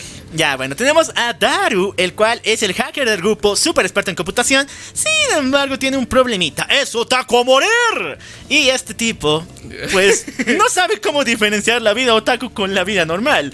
Tanto así que su frase cuando está en problemas es Moe Moe Kyu Kyu.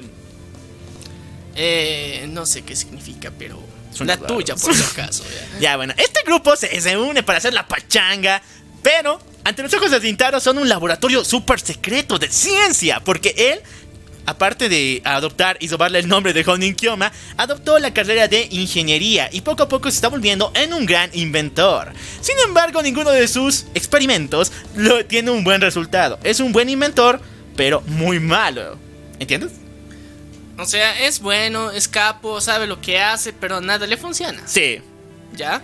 Es, eh, tiene el, em- el sentimiento empre- emprendedor. Ya, o sea, como típico latino. ya. Y bueno, invita a todos sus cuates para que se unan el laboratorio. Sí, sí, sí, vamos a abrir un negocio. un, un negocio. Pero la- bueno, solamente es un justificamiento para que se vengan a pachanguear, para que beban ahí, para que compartan todos juntos. Y bueno, eso es buena onda.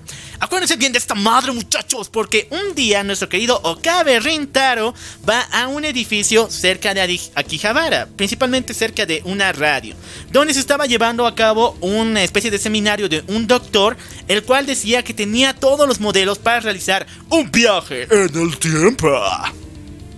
no mames. O, sea, ¿cómo? cuando ves un seminario que dice que el tipo tiene secretos para viajar en el tiempo, no, no es que te diga que no vayas, porque esas madres no funcionan. Pero este tipo estaba muy metido en el tema y hasta Okabe tenía unas cuantas dudas de cómo podría ser esto real, ¿no? Ya. Entonces va con Mayuri. Y justamente ahí se encuentran una máquina de eh, juguetes expendedoras, donde pones una monedita, te sale una bolita y ahí hay un juguetito bonito. Ya. Y este juguetito es ni más ni menos que Metalupa. Un aplauso para Metalupa. Es un panda hecho de acero. Pero de todas formas, es muy importante para la historia, muchachos. Ya, yo, yo era, yo era de, ok, no mames, un personaje importante salido de una máquina expendedora. Uf, ya. Es muy importante, muchachos. Qué importante. Bueno, toda la historia continúa con que el orador de este gran seminario no llega y en vez de él aparece una muchacha de cabello castaño, ojos azules y muy muy hermosa. La hija de ese científico que iba a dar el seminario, la cual se llama Makise Kurisu. Y bueno, ella llega pero con todos los... Sí, eh, todo el, el feeling de arruinar la reputación de su padre, a cual está reemplazando, porque directo llega y dice, muchachos, ahora que llegaron a un seminario para viajar en el tiempo, les digo la verdad, Esto es un fraude, putos. les digo la verdad, no se puede viajar en el tiempo, son unos tarados. Ya. Pero entonces el muchacho Okabe dice, no, usted se equivoca. Yo tengo mis propias teorías de cómo viajar en el tiempo y puedo explicárselas cuando usted quiera. Sin embargo, antes de esta pelea entre dos genios, Kurisu le dice, oye muchacho, no te conocí hace rato, hace 15 minutos me saludaste en el vestíbulo, nos chocamos, hablamos un poco. No, señorita, ¿usted qué le pasa? ¿Está borracho o qué? Porque Okabe no había hecho eso. Sí. Por si acaso, no había hecho eso. Aún. ¿Qué metes eso ya? Olvídense, no ha hecho eso ya. Entonces aquí empieza la batalla final. Sin embargo, una vez que Kurisu, como es una doctora, igual es una super científica, pero mucho más genial, Calificada. calificada, vence a Rintaro con palabras y se retira de ahí muy pero muy molesta. Sin embargo, pasan unas cuantas horas, Rintaro sube las escaleras para salir del lugar, pero cuando descubre un pequeño pasillo, descubre a Kurisu muerta, completamente apuñalada. Brian San.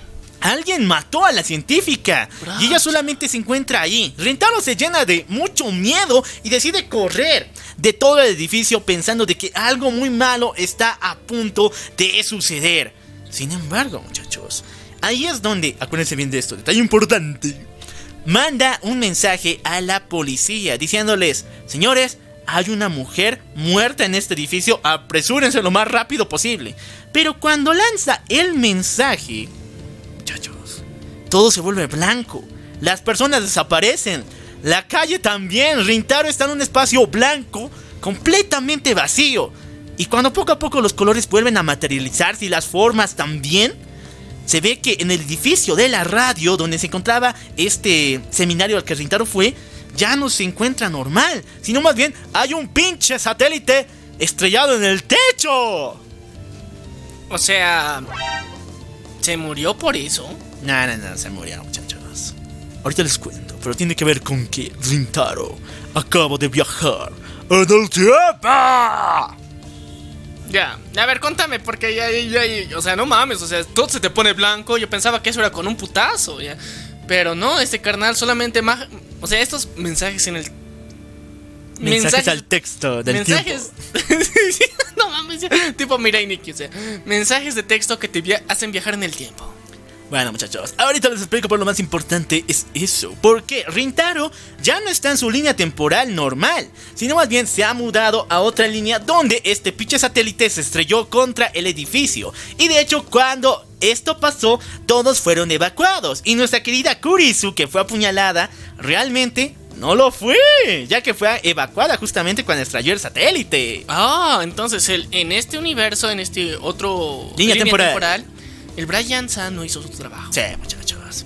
Y bueno, nuestro muchacho dice, esto es raro, raro, yo no sé qué está pasando, así que voy a seguir con mis madres. Y justamente inventa uno de los mejores aparatos de todo el mundo. Hablamos de el microondas con señal de celular. Ay, no sé cómo llamar, es un- en... A ver, ex- explícame A qué ver, es. te y- cuento que tú le das nombre, ¿ya? Ya, ya, ya. Este- el plan de Okabe y su nuevo invento es hacer un microondas que tú puedas encender desde cualquier lugar del, de- del mundo por medio del celular, enviándole un mensaje de texto directo y de esa forma pueda encenderse y calentar tu comida. Ya. O sea, es, es un microondas inteligente. Listo.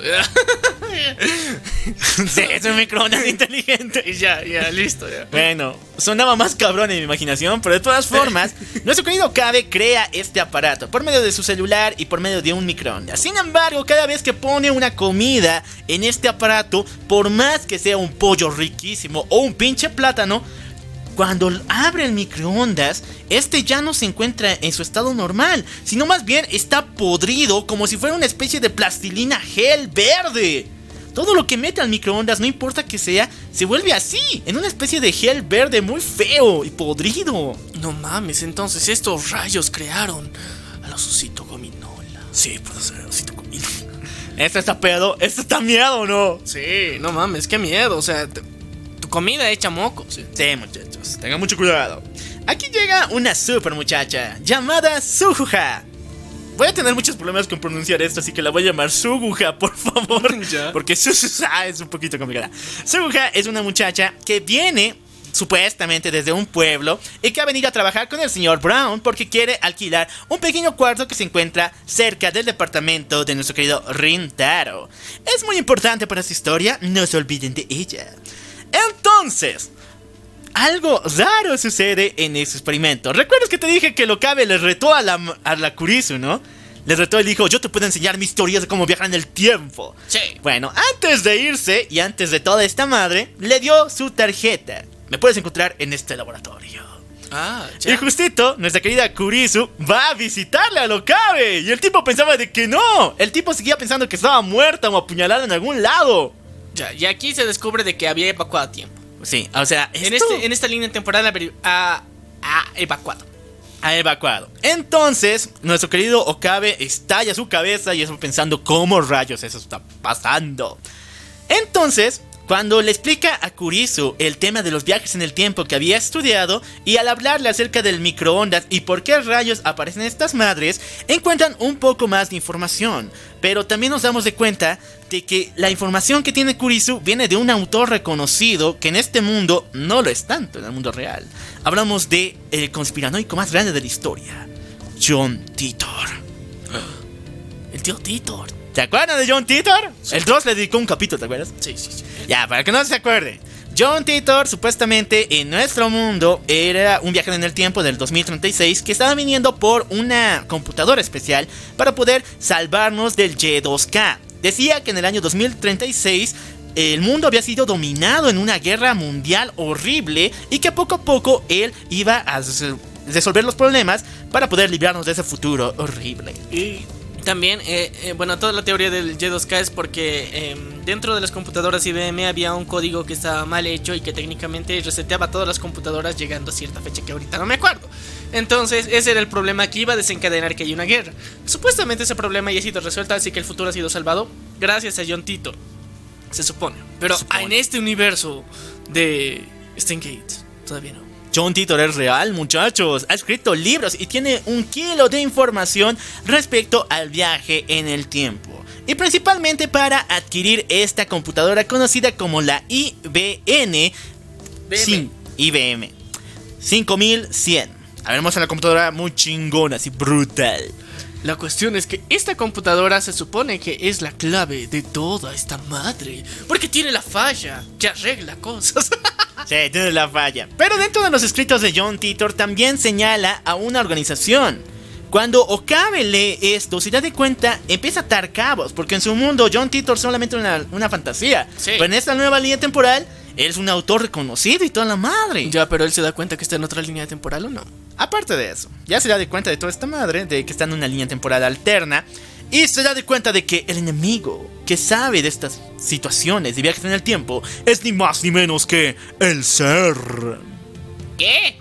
A ver muchachos, en nuestro mundo real, de vuelta, existe una organización llamada CERN allá en Francia, que son los creadores del colisionador de hadrones, una máquina que está encargada de dividir dos partículas hasta el átomo más pequeño posible. Y hacerlas colisionar para supuestamente hacer una mini recreación del Big Bang. Sí, muchachos. Sin embargo, esto fue llevado a cabo en 2015, no les salió bien, van a volver a intentarlo dentro de unos cuatro años, pero en este mundo tuvieron suerte. Lo hicieron. Sí, muchachos. Con esta máquina, nuestro querido Okabe Rintaro empieza a encriptar los documentos secretos del CERN, porque Daru empieza a hackear esta super organización. Y como es tan chingón, pues agarran los documentos y los empiezan a descifrar con la máquina del IB 500, eh, 5100. Aquí descubren que el ser no solamente tuvo frutos al hacer el colisionador de hadrones, Pero algo sucedió. Cuando separaron los dos átomos, abrieron mini agujeros negros a través de todo el mundo. Son tan chiquitos y son invisibles que nadie puede verlos. Entonces señalan que las... eh, los efectos secundarios, cuando traspasas algo por este agujero negro, como es tan chiquito, es que se pudra hasta tal punto de poder entrar y volverse en una especie de gelatina verde.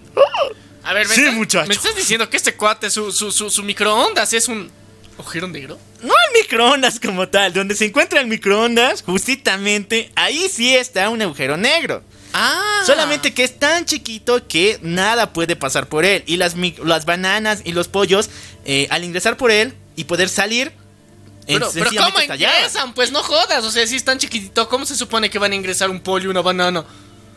Lo importante es que cuando lo hacen, pues ahí pero se sale. ¿cómo? ¿Cómo entran, cabrón? O sea, el microondas los vuelve en tamaño miniatura y justo del tamaño para que entren por este lugar. Puede ser. Lo importante es esa situación. Aquí conocemos a otra integrante del super equipo que está muy muy interesada en comprarle a Okabe su computadora IBM 500 5100. Siempre voy a jugar con eso, así que le voy a llamar IBM. Su IBM. Esta muchacha es Moeka, una mamosita MILF de esas cosas lentes super riquis que por alguna extraña razón eh, no habla normalmente, se comunica a través de mensajes. O sea, te pide tu número Sí. y solamente te chatea por ahí. Y si no te conoce, pues sencillamente te muestra sus mensajes en su pantalla. Ok, la muda. La muda. Ya. Siempre todos los animes tienen La que muda. Qué rico.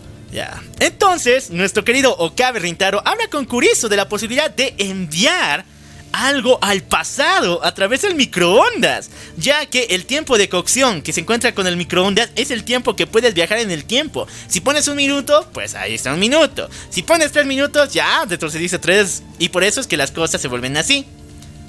Y o sea, él cuando... ¿Por qué se pudren entonces? O sea, todavía no explica eso. Ya, Ya, vamos a encontrar respuesta en el futuro. En el futuro, muchachos, algún día. Lo importante es de que nuestra querida Kurisu dice, bueno, una persona normal no puede ingresar esta vez de estas madres. Pero recuerden que los microondas tienen un espacio electromagnético cuando están encendidos. Y las únicas cosas que pueden pasar por medio del microondas, ingresar al agujero negro completamente bien, son los datos de memoria, incluso señales telefónicas y de internet. No mames, entonces puedes enviar mensajes a tu yo del pasado. Ese es el detalle, muchachos. ¡Oh, por Dios! ¡Ya! ¡Termina con ella, desgraciado! Ya, mentira, no. Sí, muchachos. Estos muchachos. Ah, me estoy diciendo muchos muchachos. Estos chicos descubrieron la máquina del tiempo, pero que puedes hacer a través de mensajes de texto, a través de WhatsApp. Se puede cambiar tu destino, muchachos. Sí. O sea, por eso te decía que esto tiene mucha relación con Mirai Nikki. Pero el primer mensaje que manda nuestro querido Okabe Rintaro es una selección de números para ganar la pinche lotería. Y se iba a mandar a él mismo una semana antes.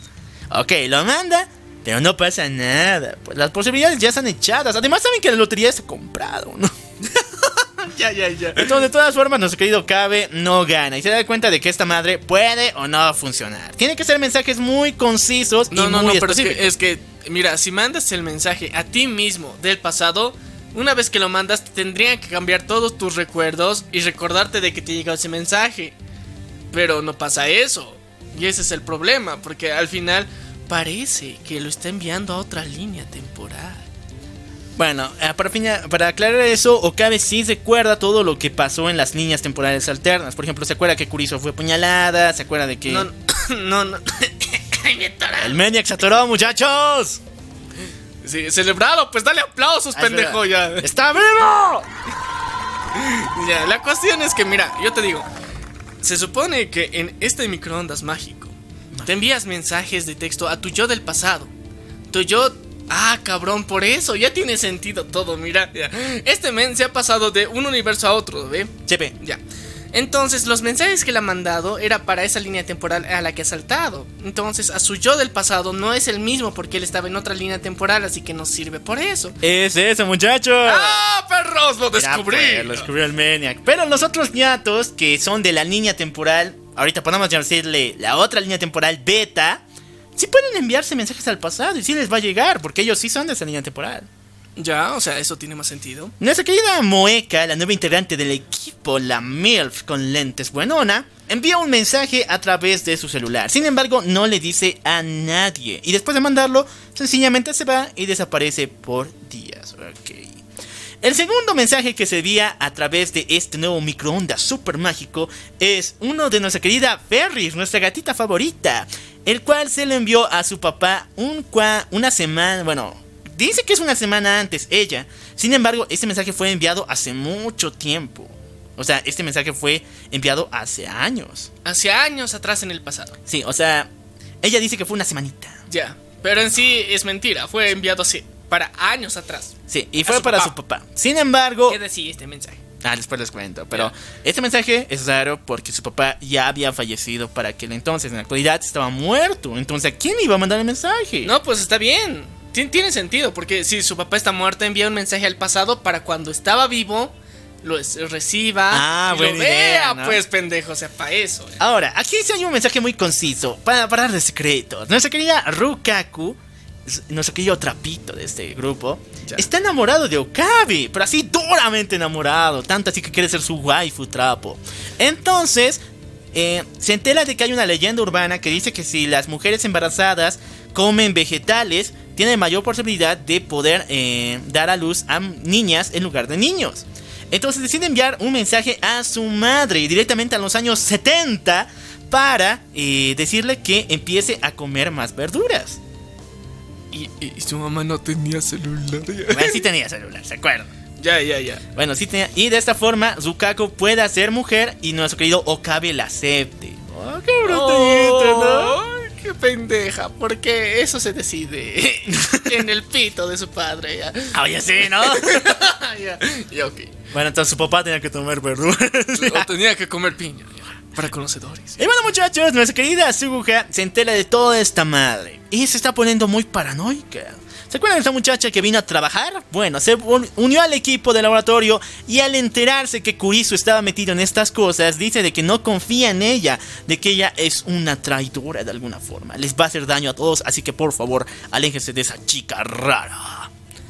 Ella dice que no tiene más posibilidad que irse. Y bueno, lo único que tenía que... eh, según ella, lo único que hizo hasta ahora fue tratar de encontrar a su padre, el cual no sabe eh, dónde se encuentra y tenía pensado quedarse solamente hasta hacerlo. Pero en ese tiempo que no lo hizo, es hora de irnos.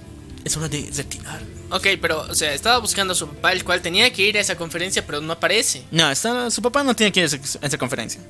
Entonces, en este universo no. no, su papá es una persona diferente. Ah, ya. Ya, entonces eso pasa, muchachos. Sin embargo, nuestro o querido Okabe Rentaro hace magia con el, su primer eh, mensaje al pasado que sí funciona. Es mandarle a su hija un pequeño mensaje hace un par de minutos antes de que se vaya, donde dice que la quiere mucho y que por favor se quede porque tienen una fiesta de bienvenida para ella. Ya. Y bien bonito, y su hija decide quedarse. Eh... O sea, suena bien estúpido y bien simple, ¿no? Pero Sí. ahorita dar, muchachos. A ver, a ver, a ver, o sea, ti- tiene sentido. Hay cosas que cambian todo. Sí, hay mensajes que cambian O sea, todo. de verdad, o sea, imagínate, si le mandas un mensaje a tu ex ahorita, si pensando si la fecha, el minuto exacto, tal vez estarías con ella ahorita, padeciéndola. Y sí, muchachos. Porque la fiesta se está poniendo muy bonita, bien chingona. Pero en ese preciso momento, Moeka entra con una pistola y una banda de soldados muy armados. Y estos malditos empiezan a apuñalar a todos, a botarlos de un lado a otro. Y ahí agarran a Okabe y a su grupo. Y le dicen, señores, Señoras, denme, el power. denme el microondas del futuro. No mames, no mames, carnal. ¡Ah! Chicos, imagínense, o sea, si viajaran en el tiempo decían que no es chiste, pues es en serio. O sea, si mandas, aunque sea mensajitos en el tiempo, y sobre todo tengan cuidado de la muda, la puta madre. La muda es principalmente la conspiranoica en todo esto. El mensaje que en secretito mandó tiene repercusiones en el presente. Te cuento que el mensaje que la muda mandó fue la ubicación exacta de la computadora y del microondas del futuro. ¿A quién se lo mandó? Se lo mandó hace mucho tiempo al mismo ser, a los malvados de esta historia, los cuales al encontrarla desarrollaron toda una investigación para crear una máquina del tiempo más chingona. Qué cabrón. Yo pensaba que iban a mandársela a John Titor, pero no, Nah. Al ser. Y sí, el ser, muchachos. Ellos son diabólicos, son franceses malos. Ya. Ya, van a dar cuenta de muchas cosas racistas en esta serie, pero después les cuento. Lo importante es de que Moeka no es una muda normal, no es una chica normal. Moeka fue entrenada por el ser. Esos malditos tienen un ejército privado. Cuando recibieron el mensaje de Moeka hace mucho tiempo, empezaron a armarse con soldados y mercenarios. Y Moeka era uno de ellos, que fue entrenada simplemente para esta misión. Y muchachos, cuando atrapa a Okabe y no puede quitarle el microondas porque él sabe de que el ser es malvado y quiere la destrucción y muerte y cumbia, decide agarrar su pistola y disparar a la persona más inocente del grupo, a Mayuri, Al gato. a su querida amiga de Rintaro. Puta. No, y la situación se vuelve peor, muchachos. ¿Por qué razón? Nuestra querida Suja pelea, sabe pelear raramente contra Moeka y les da unos cuantos minutos. Kurisu y Okabe se unen para enviar un mensaje al futuro, ah, bueno, al pasado. Al pasado, ya. Secretamente, Kurisu estaba desarrollando un casco especial, el cual no solamente envía un mensaje al pasado, sino envía toda tu conciencia al pasado para que tú puedas apoderarte de los recuerdos y puedas sencillamente volver en el tiempo. O sea, ya no es un mensaje, ahora es tu mente entera. O sea, tu mente viaja al pasado con los recuerdos del presente. Sí, todo por Puta. esto, por medio de las eh, conexiones alfa. Nuestro cerebro, aunque ustedes no lo crean, tiene neuronitas bien chiquitas que alcanzan solamente unos cuantos kbytes. Esto midiéndolo en cifras informáticas. En cuántos kbytes de energía, bueno, de peso. Entonces, ella crea un casco que envía eso a través de un mensaje de texto. Ya. Un mensaje de texto a tu cerebro. A tu cerebro, Sí, muchachos. sí, sí. Bien, bien sincronizado esa cosa. Entonces Okabe lo usa por primera vez y es llevado al pasado. Y vuelve y le informa a Kurisu de toda la situación. Van a llegar los malos, nos van a apuñalar y van a matar a mi querida Mayuri. Así que por favor, ayúdame a escapar. Sí, también ayuda con eso. porque- Bueno, sí. sí. Entonces lleva a todos sus amigos seguros y se lleva a Mayuri consigo. Sin embargo, algo extraño sucede. Cuando están corriendo por la calle, la luz se empieza a apagar por todas partes. Hay una amenaza de bomba en todas partes. De parte del ser, por si acaso. Ya, ya, ya. Los ser hacen eso. Y las luces se apagan, tanto así que cuando cruzan la calle, un auto a toda velocidad atropella a Mayuri y la mata. No mames, puta madre. Okabe vuelve a hablar con Kurisu, vuelve a usar el casco en el tiempo, viaja en el tiempo y ahora están en la estación de tren y por culpa del pinche mensaje de bomba del ser, alguien la estación del tren está muy muy llena y alguien por error empuja a Mayuri y esta cae a las villas del tren y es asesinada. por Otra el tren. Vez. Oh, la puta madre, puta conciencia de este men va a terminar peor que Subaru, ya. Una y otra y otra y otra vez. Y la situación más fea Ya. es la siguiente. Cuando Okabe de toda, no aparece en la fiesta, no aparece en todo el día y se aleja de Mayuri pensando de que de alguna forma así pueda resolver toda esta situación y de que ella no muera, entonces se da de cuenta de que el tiempo de su muerte, que era creo que en la noche a las 8 por ahí, pasa. Entonces dice, sí, lo logré, Mayuri está a salvo. ¡Oh, sí! Pero cuando llega cerca de su casa, la ve ahí, en el piso. Pero ahora completamente podrida y con esa gelatina verde. O sea, ella, ella fue O sea, absorbida por esa.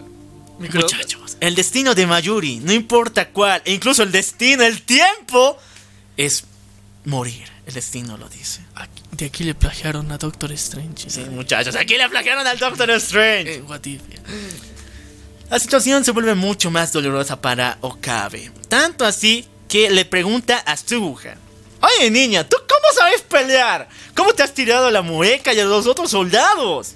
Entonces ella le revela la verdad, muchachones. ¿Y cuál es la verdad? Niños.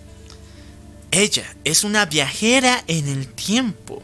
Aquel satélite que se estrelló en la torre de rayos, ¿recuerdas? Sí. No es un satélite, es su máquina del tiempo.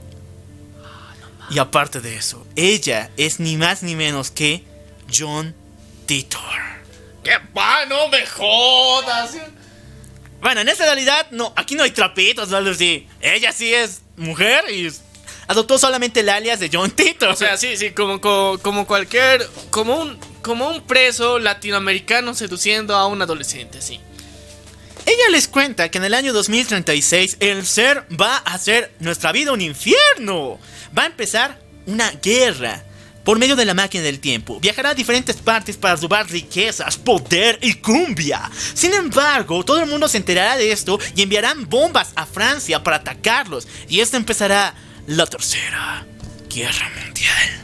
Y solo será posible detener esto con el poder de la cumbia villera. Sí. Un mundo horrible, en serio. Dominados por los franceses, muchachos, no. ¡Y la cumbia! Y la cumbia, muchachos. Entonces, nuestra Suja señala lo siguiente. Ella vino para reunir esa máquina del el IBM 500. No, 5100. Ya, IBM. Ya, la máquina IBM. Para poder descifrar los documentos secretos del ser y así vencerlos en el pasado. Sin embargo, el primer tiempo al que fue fue en los años 70 y su máquina se quedó sin combustible. Entonces, en esos días se quedó a vivir meses en ese lugar, reuniéndole combustible, arreglando unas cuantas cosas. Y ahí es cuando empezó a escribir acerca de John Titor para invertir a las personas y solicitar la IBM. Sin embargo, nadie le tiró bola, aunque su nombre se hacía popular, pero nadie le dio la computadora, muchachos. Ya. Entonces dijo, ni miércoles. En esta era, en esta era nadie es solidario, nadie te da la computadora así, toma papito. No, pues Entonces, es que los pendejos todavía no lo habían hecho, pues ¿cómo vayas, vas a dar algo que no tienes? Ya en los 70 ya había la máquina, pero... No, en los 80 recién se ha hecho esa máquina, no ah, bueno, todavía. Entonces decide mejor ir a otro año. En este caso, el año 2011, donde se lleva a cabo esa historia. Lamentablemente, su máquina vuelve a quedarse sin combustible, muchachos. Y se choca contra la estación de radio. y su máquina. Ahí está, pues está chocada ahí. No, no es, no es el estilo Dragon Ball que lo puede volver capsulita y llevarse. No, está chocada ahí, pero volverse invisible. Y con la ayuda de nuestros queridos Okabe y Daru, deciden ponerla un poquito más afuera. O sea, ya no en el hoyo donde está estrellada, sino un poquito más ahí. Deciden repararla, porque esta muchacha tiene un nuevo objetivo. Va a viajar de una vez al pasado para vencer al pinche Sir. Y de esa forma, Okabe tiene la esperanza de poder salvar a Mayuri y a todos sus compañeros, porque esa situación se está volviendo muy, pero muy crítica. Pero aquí se nos revela algo muy cabrón. ¿Quién es el papá de Suha? Ella tiene una medallita en, el, eh, en su cuello, como una especie de collar. Esta medallita fue regalada por su papá. Sin embargo, cuando empieza a indagar la situación, descubre de que el artista que la hizo, porque había contratado a alguien que la haga, vivía justamente en unas calles de donde se encontraba su papá, supuestamente. Y cuando va a en- encontrarse con él en ese año, se da de cuenta de que su papá es ni más ni menos que el gordito del grupo, Daru. ¿Qué? No, no mames. Ya, o sea, la hija del gordito del grupo es John Titor. Sí, muchachos, así te puedo hacer esta cosa. Suja vuelve a subirse a la... El gordito cogió en el futuro. Sí, volcogió en el futuro, qué difícil de saberlo ya. Suja vuelve a la máquina del tiempo y decide por fin arreglar toda esta situación. Sin embargo, cosas muy oscuras están a punto de suceder. Uh, qué brutal, ¿no? ¿Qué? Pero, o sea, dinos qué, pues, pendejo. O sea, ¿qué cosas? Es que les dejo con ya, ya, ya. feeling. ya. Ya, ya, ya. Ahora, nuestra querida Suja parte, pero también se desaparece por mucho tiempo. ¿Por qué razón? Porque falló en su misión. Y justamente cuando ella parte, le llega un mensaje a Okabe, el cual le dice, es una carta de una mujer que hace mucho tiempo había vivido allí, bueno, eh, cerca del poblado de donde se encontraba, cerca de Aki- Akihabara, de donde se encontraba Okabe. Ya. Esta mujer es ni más ni menos que Suja. ya. Falló en su misión y como no tenía más combustible de cómo viajar en el tiempo, se resignó y vivió todo ese tiempo hasta su fallecimiento en los años 90. Eh, ya. Más allá de eso, le envió una carta. Sí, a Okabe, para decirle cuál es la solución para vencer al ser y por fin salvar a Machuri. Eh, pero no un SMS, una carta. Una carta, pues. Puta, qué guaso, ya. Pero, ¿cómo? ya. eh, ot- otra cuestión es de. Ya, continuemos con la historia. Esta carta le dice que la única solución para poder salvar el futuro es deshacer los mensajes enviados al pasado uno por uno y en el orden donde se han establecido. Ya que estos están enredando toda la línea de tiempo que tiene este nuevo mundo. Así que Okabe tiene que ponerse sus pantaloncitos y deshacer los mensajes que ha enviado al pasado. Ya. Primero vamos con Ferris, la cual. Bueno, aunque creo que no es en el mismo orden porque ella. Ah, no, sí fue ella la última, ¿no? No, Sí. Fue la última. Ya, ya fue la última. Sí, ella fue la última que le envió a su, a su papi. Entonces Ferris tiene que eliminar su mensaje, muchachos. Ahora, el mensaje que le envió a su papá hace mucho tiempo fue que no aborde un avión. ¿Por qué razón? Este avión iba a ser- sufrir un accidente y por eso su padre iba a fallecer. Te he Ok. dicho que, era, que le enviaba un mensaje cuando estaba vivo, te dije. Pero no tan grave, o sea, no abordes el avión. Y se lo da así. Pero al cambiarse la línea temporal, su padre sigue vivo. Y de hecho la ciudad de Akihabara ya no es lo mismo. Ya no está llena de otaku. Ya no es cabrón como hoy es en día. Es una zona empresarial, con ejecutivos, con Y residenciales. todo por un cuate que no ha abordado. Porque este tipo era súper millonetas. O sea, te dije que Ferris Sí, era sí, rica, sí. ¿no? Pero su papá es mucho más rico y era un gran inversionista en toda la zona de Akihabara. Gracias a él, bueno, si él no hubiera estado, Akihabara se hubiera vuelto solamente en una zona residencial. Otaku. Pero como él falleció y no dio los business, Sí, los otakus se agarraron todo y ya sí. empezó la, la, La pachanga. la ya. pachanga. Pero ahora, eh, como está vivo, entonces. Todo cambió. Todo cambió. Así como la canción. Pero entonces Okabe le dice la verdad. Ferris, no puedes vivir en esta realidad. Tú sabes que ah, Akihabara no es así. Es, un, es una ciudad para otakus. Es súper genial. Entonces, por favor, te lo ruego por lo que más quieras. Deshaz el mensaje que enviaste. No lo hagas. Y ya. Y así es como nos queda Ferris. Deshace el mensaje, no lo envía y su padre fallece. Por lo cual Akihabara vuelve a la. Qué brutal, ¿no? Qué triste por los otaku. No, pero eso se pone más triste, en serio, muchachos. ¿Por qué razón? ¿Recuerdan que Rukaku envió un mensaje a su madre para que tome más verduras? Sí. Para ser una niña. No, ah, es cierto. ¡Les resultó! El mundo cambió ¿Qué de tal manera que ella ya es una chica. Y de paso, que se encuentra muy enamorada de Okabe. Pero ahí el Okabe le dice: eh, Rukaku, tú sabes de que no eres chica. Tú sabes de que eres un trapito, que te gusta estar así, eres súper linda. Pero por favor, deshaz tu Tú mensaje. tienes tula, tienes tula ya. Deshaz el mensaje. Sí. Pero ella Te le quiero dice- con tula ya. Ella le dice: eh, Okabe, lo haré siempre y cuando tú y yo tengamos una cita. Oh. Le quiere dar. Y Ella, aconsejo, ella. La cita es una de las peores que he visto en la historia del anime porque el tipo está súper preocupado en que, cómo fallar, cómo no fallar para darle la mejor cita de la vida. Y nuestra querida Rukaku está muy triste por eso. Sin embargo, cuando llegan a, a la casa de Rukaku, ella se siente más cómoda. Ella por fin puede mostrar cómo realmente es. Y ahí es donde por fin le da un besito a Okabe y deshace el mensaje. Porque sabe de que dentro del corazón de Okabe, aunque no, lo, no la quiera, sigue siendo una persona muy importante para él. Sí, sí, sí. Ya. Qué raro, ya. Ahí se deshace otro mensaje. Ok. Ahora, aquí llega el tercer mensaje de la muda, muchachos. ¿Qué rayos envió? Hasta ahorita lo cabe, no sabe de esa situación, qué mensaje envió. Entonces va a buscarla. Y justamente cuando la encuentra en su departamento, no la encuentra de la mejor manera, sino suicidada. Ella prefería morir antes de enviar, bueno, de eliminar ese mensaje. And, bueno, ella sabía lo que se estaba acercando, o sea que Okabe poco a poco empieza a des- desenvolver los mensajes y sabía que la situación del ser se estaba acercando a, una a algo muy problemático. Así que decide mejor quitarse la vida. Ahí no manda el mensaje. Entonces Okabe decide, no, eh, ya ha enviado el mensaje, o sea, no hay posibilidad de que lo deshaga. Okabe decide viajar en el tiempo una vez más y volverla a presionar. Ahora para sí o sí evitar que mande el mensaje. Pero ella le dice, lo haré siempre y cuando tú me lleves con mi patrocinador. que en ese caso es el señor FB o FB para los cuates. Ya, FBI. Es el hombre que le da todas las instrucciones de qué hacer, dónde atacar y lo más importante, que es el dueño de la vida de Moeka. Eh, eso es raro, ya, pero ya. ¿Qué Van a ser así, son diabólicos. Ya, eh, vamos a ir con el tío FBI. El tío FB. Pero muchachos, aquí es donde se van a burlar la cabeza, pero brutal. Porque se acuerdan del señor Brown, aquel hombre que se encontraba debajo de Okabe, que era ocultaba secretos, Sí, pero sí, que era sí. buena onda. Sí, sí, sí. Él es el señor FP. Él es el señor FB, que todo este rato sabía de la existencia del agujero negro en la casa de Okabe. Y lo estaba protegiendo hasta que el ser le diga cuándo atacar.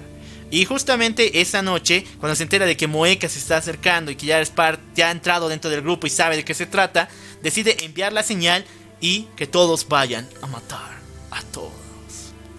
Ya. El maldito era un traidor. ¿Cuál traidor? Nunca fue parte del equipo. Bueno, nunca fue, pero lo quería de cierta forma. Ya, ya, ya. Era buena onda, por eso nomás. ya. Entonces, cuando sabe que esa situación va a escalar a peores, a una guerra mundial, decide matar a Mueca y después darse un balazo en la cabeza, porque sabe de que esto va a ir de mal en peor. Situaciones extremas, medidas extremas. Así que Okabe decide por fin hacer un último viaje al pasado para evitar que toda esta situación pase. Se enfrenta contra Mr. Brown. Se enfrenta con el señor FB, el tío.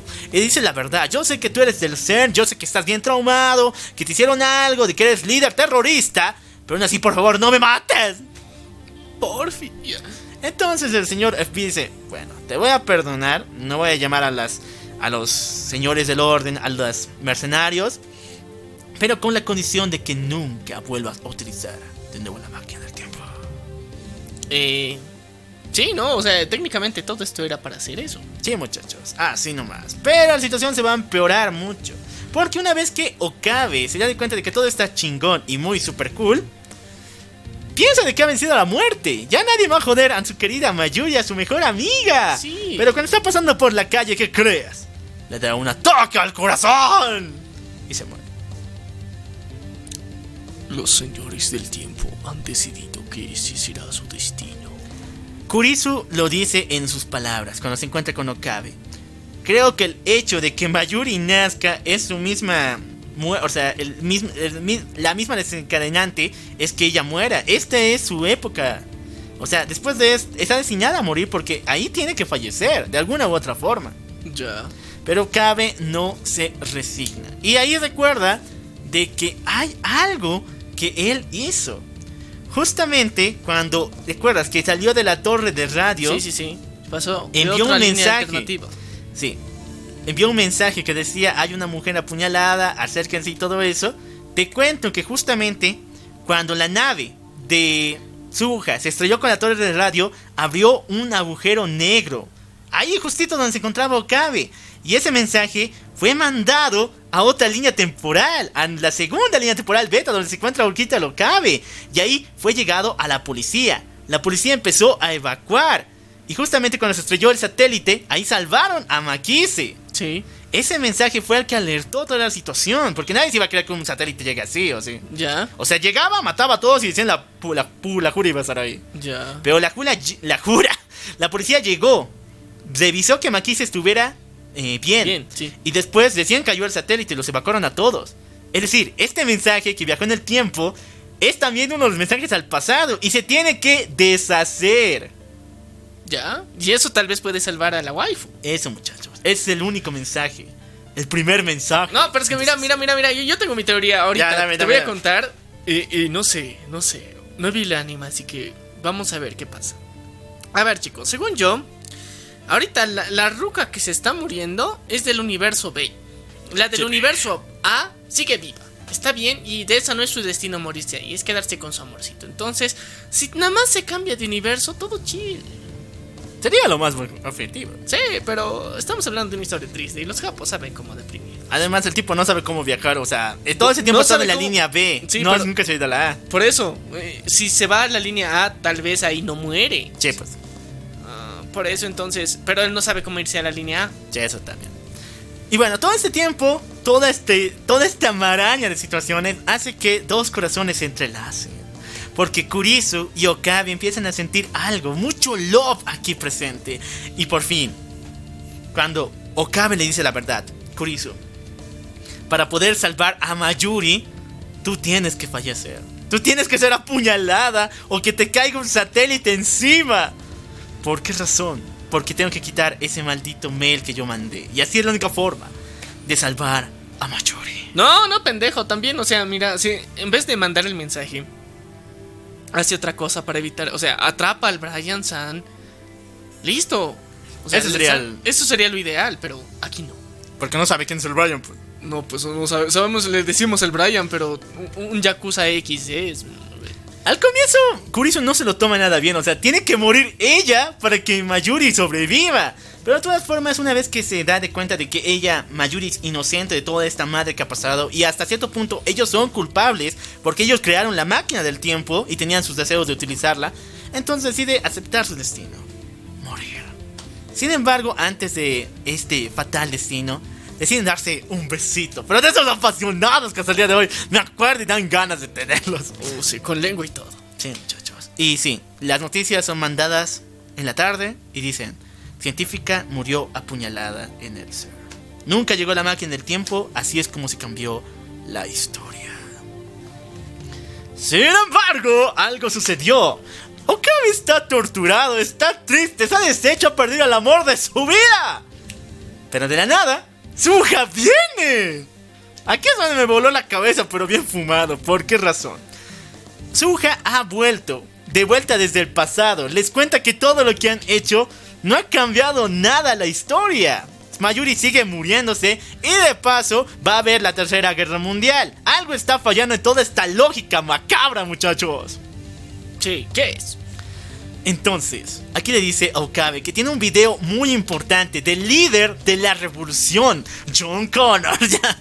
no, del líder de la revolución humana que está montando todo esto. Ya. Y es un mensaje especial para él. Es la única forma de entregar el pasado. Oh, por Dios, morite, puto, ya. No Entonces, cuando Okabe ve el mensaje, dice, se da, de, cabrón. Tú eres el culpable de todo esto. se da de cuenta de que el líder de la revolución es él mismo. Es Okabe del año 2036, más avejentado. El cual le dice Morite. No, hay un suceso Nexus aquí. Un suceso que sí o sí tiene que pasar. Y no es la muerte de Mayuri. Lo que tiene que pasar es la muerte de Kurisu. ¿Por qué razón? Porque tú la viste ahí apuñalada y así sucedieron todas estas marañas, ¿verdad? Sí, Entonces, tiene que volver a pasar eso para evitar todos los mails que has mandado. Es el último. O sea, tú mandaste el mail, pero no viste apuñalada a la mujer. Ya tienes que verla Tienes que verla. tienes que sufrir. Tienes Entonces- que traumarte. Es como entrar a la deep web, pero eso tiene que pasar. Eso tiene que pasar. Pero no tienes que verla tú, sino más bien el Okabe de la línea, tem- o sea, de ese tiempo. Cu- o sea, este Okabe es del futuro, ¿no? Sí, sí, sí. Si viaja al pasado, tiene que hacer que el Okabe de ese tiempo del pasado la vea a Kurisu apuñalada ahí y ahí empiece toda esta maraña de madres. Ya. Ese es el plan. Sin embargo, Okabe dice, no, Dios, ¿cómo voy a ver morir a mi amada? Entonces Pero es dice, que no vas a saber que es tu amada, pendejo. O sea, todo bien. Ah, bueno, sí, en esos el Okabe del pasado no va a ver, pero él sí lo va a ver. Pero entonces le dice, ¿qué tal si hacemos un plan? Engañar a la misma muerte. Sí, muchachos, no es necesario que Kurisu muera. Lo único importante es ver la puñalada ahí, Ah, ya. sangre. Ya, ya, ya, entiendo. O sea, llamamos al Brian. Esta vez nosotros voluntariamente lo contratamos al cabrón. Le decimos, anda, apuñalale. Pero no en órganos vitales. O sea, Oh, sí. mutila, no mata. El plan era mejor poner ketchup o algo parecido a la sangre, bañar a, bueno, golpear a Kurisu, dejarla inmóvil, poner eso y que Okabe venga y ya. Ah. Eh, no, puta. Muy extremo. ya, ya, Ese es el plan, engañar a la pinche muerte. Y Ok, Okabe se mete a la máquina, cabrona. Pero ¿qué creen, muchachos? Okabe falla una y otra vez. ¿Por qué razón? Porque el Brian no es un Brian normal. ¿Recuerdan que al comienzo les conté de que Kurisu era la hija de ese científico que iba a dar el seminario? Sí, sí, sí. El asesino de su propia hija es este maldito, Su padre. su padre. Tiene sentido. El maldito estaba muy celoso de Kurisu porque ella era una científica de paso del ser. O sea, trabajaba por los malos. Ya. Pero sin saberlo también. Muy prestigiosa. Y que él solamente era un pinche maestro de universidad. Entonces, un día No, y peor pues, con, con- con lo que ese día le hacen bullying a todo su trabajo. Hoy día tenían que ver a mi padre y su discurso. oye, no existe, no es cierto. O sea, no le crean. Sí, o sea, aparte de eso, mucho O sea, no, pues con eso va va a estar emputado. O sea, mira, me tenía que presentar, tenía que decir, el más chingón, mi papi. Pero no, la pendeja viene y dice, no, no le crean, es un embustero. O sea, con- está con ganas, cabrón. Está con ganas, muchachos. Entonces, nuestra querida Kurisu tenía justamente en sus manos, antes de reunirse con, bueno, después de todo la- el pedo que pasó al comienzo con Okabe y ella que estaban peleando, se encontraron padre e hija, Kurisu y su papá. Y ella tenía en sus manos toda su investigación sobre las... eh, eso dije, las... Alfa, ¿te acuerdas? Neuronas alfa. Ya las neuronas alfa. Sí. Sí. el estado alfa, o sea, estas neuronas que pueden pasar a través de eh, el espectro electromagnético y pueden man- ser mandado a través de kbytes, a través de mensajes de texto. Ya. Tenía todo eso y de hecho quería ayudarle a su papá a en- a hacer más grande su investigación. Sin embargo, Su papá este- era un pelotudo. era un pelotudo. Y en lugar de decirle gracias, hijito, colaboremos Sí, juntos, sí, sí. decide sacar un cuchillo y apuñalar a su hija para robarle su investigación. Ok, ya. El maldito así lo hace. Pero Okabe entra y detiene al, ma- al desgraciado. Sin embargo, no importa la situación en la que lo encuentre, siempre hay un momento en el cual el maldito gordo se va contra Kurisu y logra asesinarla. Ok, entonces la clave es paralizar a su papá. A su papá. Ya.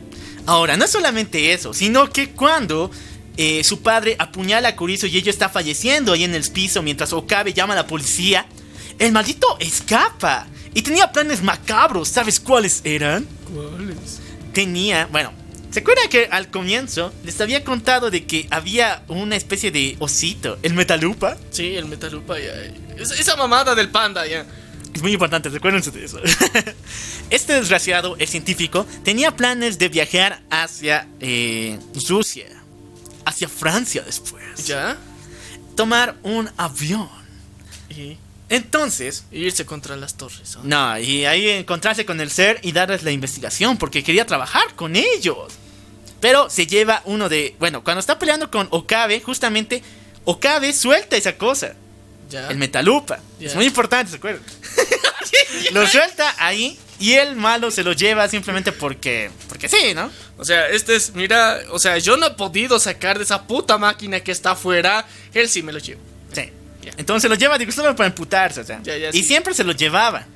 Entonces, cuando llega al aeropuerto para sus planes diabólicos, le hacen una revisión de metales y justamente encuentran el metalupa. ¿Ya? Entonces, cuando le prohíben ingresar al avión, Sí. el avión en el que iba iba a explotar. Ok, entonces no muere el cabrón gracias al metalupa. Y de paso, la policía le hace todo. Bueno, la, la prensa le hace toda una cobertura. Y él, en ese preciso momento, señala su investigación. Y se vuelve súper reconocido. Y así es como el malvado Sir y todos los desgraciados se hacen de la vista, go. Bueno, se hacen con esta investigación y lo agarran al maldito. Ah, entonces aquí la clave es de que él no agarre el metalupa No, bueno, ni, sí. ni apuñale a su hija. Sí. Ya. Así de ruda es la situación, así este pedo es más grande. Y la situación, bueno, y esto escala a niveles mucho más fuertes. ¿Por qué razón? Okabe del pasado, vuelve al futuro. Vuelve donde se encontraba muy deprimido. Y aquí recibe uno de los momentos más importantes, aparte del metal. este es uno de los las abo- abofetadas guajoloteras más cabronas de la historia, de parte de Mayuri. La cual se la da y le dice, no te rindas desgraciado, todavía hay una oportunidad de lograrlo. ¿Cuál? Que te mueras. Ah, No, no, que te mueras, que No, para mí el problema es de que él exista. ya. Puede ser, pero de todas formas le dicen, hay una oportunidad de lograrla, así que por favor, ponte tus pantaloncitos y hazlo una vez más. Entonces Okabe se le ocurre un plan diabólico. Muchachos, Okabe golpea y atrapa al maldito científico, al papá de Kurisu, antes de que él se encuentre con ella. ¿Ya? Lo deja inmóvil. Sin embargo, él agarra el cuchillo y apuñala a Kurisu. Claro, obviamente no en un órgano vital como tú habías señalado. Te he dicho, el plan del Brian funciona. el plan del Brian. Ya, ya, ya. La apuñala fuera, eh, Fuera de una zona de peligro, ya. La cuestión es que La sangra, cosa pero. es que no sangra. O sea, es una cortadura leve, que solamente la ha dejado inconsciente. Ya. Poco a poco empieza a sangrar. Pero antes de que llegue el otro Okabe, ya tendría que haber un charco enorme, como Sí, sí. recuerdan. Entonces Okabe agarra el cuchillo y decide clavárselo él mismo. O sea, tu segunda solución que se muera. Ya. Se ¿Eh? clava a él mismo Sangra y lo deja ahí chorrea un rato en su cadáver y luego dice, ok, ok, ya. hasta aquí llega. Hasta aquí llegué. Eh, Eso, eso fue todo, amigos. Mira. Y así, muriéndose, casi desangrándose. Cambia el destino. Logra cambiar el destino y el futuro. Vuelve a la máquina del tiempo y vuelve al futuro para ver qué es lo que ha hecho, con todos sus recuerdos. Y así, muchachos, termina este Gates. Primera parte, porque después vienen muchas otras madres. ¿Cómo cambió ese nuevo futuro, no? A ver, sí, no, es que para empezar te he dicho que este cuate era el problema. Eh, se murió. Más o menos. Ok, vamos a ver el futuro. Ok, muchachos. En el futuro todo cambió. Kurisu no solamente se, bueno, eh, pudo despertar, volver a toda la normalidad e empezar su propia investigación. Sin embargo, al enterarse de que el único muchacho que la fue a ver cuando se, bueno, fue apuñalada fue Okabe, decide buscarle de alguna forma para agradecerle todo, porque él también fue el que llamó a la policía y después... Sí, sí, sí, sí, sí. Entonces toda esta línea temporal volvió a la normalidad. Sin embargo, hay una zona oscura en todo esto. Que Oh. no hay Subuja. Pues si nunca hubiera pasado hasta esta madre, su nave nunca se hubiera estrellado con el techo, pues. Obviamente. Entonces no hay Subuja, no hay... Eh, John Titor. sí, no hay. Ya, pero, o sea, él, él es consciente de. Bueno, el otro del que ha vuelto al futuro es consciente de que existía un John Titor. Sí, muchachos. Pero, entonces Okabe es eh, invitado por Ferris para una convención de anime en Gringolandia. ¡Oh, sí! ¿Por qué los gringos hacen cosplay chingones?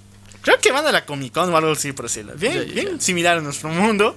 Lo importante es que aquí se encuentra una chica muy similar a Suja y decide seguirla por todas partes. Incluso llegando a un desierto cerca de Las Vegas. Bueno, eh, se encontraba en Las Vegas el evento. En un desierto De donde entran a una cafetería y por fin la tipa dice, oye, ¿por qué me estás siguiendo? Y dice, eh, disculpe señorita, eh, me recuerda a una amiga muy cercana a mí. Por favor, ¿me puede decir su nombre?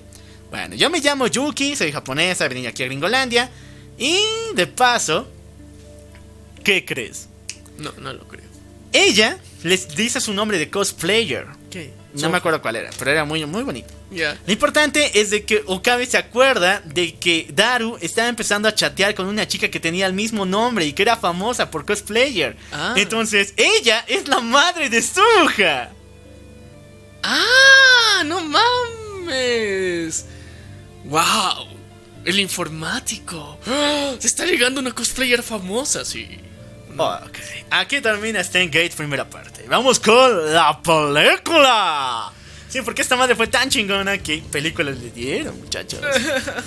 Okabe está disfrutando de todo esto. O sea, miles de veces ya tiene a su mejor amiga Vivita, tiene a, bueno, a una chica que, bueno, a Kurisu que siente mucho love por ella, pero no ha podido declararse como lo hizo en la anterior línea y con todos los recuerdos. Sin embargo, cuando está a punto de hacerlo, se da cuenta de que algo malo le está pasando. ¿Recuerdas que al comienzo te dije que todo se volvía blanco Sí, en su mente? sí. Le está pasando lo mismo. Y de paso, algo, la existencia, el mismo destino, está eliminando todo recuerdo de él. Por instantes, por momentos. Es decir, todo se vuelve blanco. Él está en un vacío. Y cuando empieza a correr buscando salida, vuelve al mundo normal. Donde todos los colores vuelven a aparecer y las figuras. Pero la gente ya no se acuerda quién es él. Oh, entonces es de alguna forma el universo que le está queriendo resetear su línea temporal original. Sí, muchachos. Ok. El universo le está chingando. Ya, ya, ya. No solo a ti, sino a toda Latinoamérica, ya.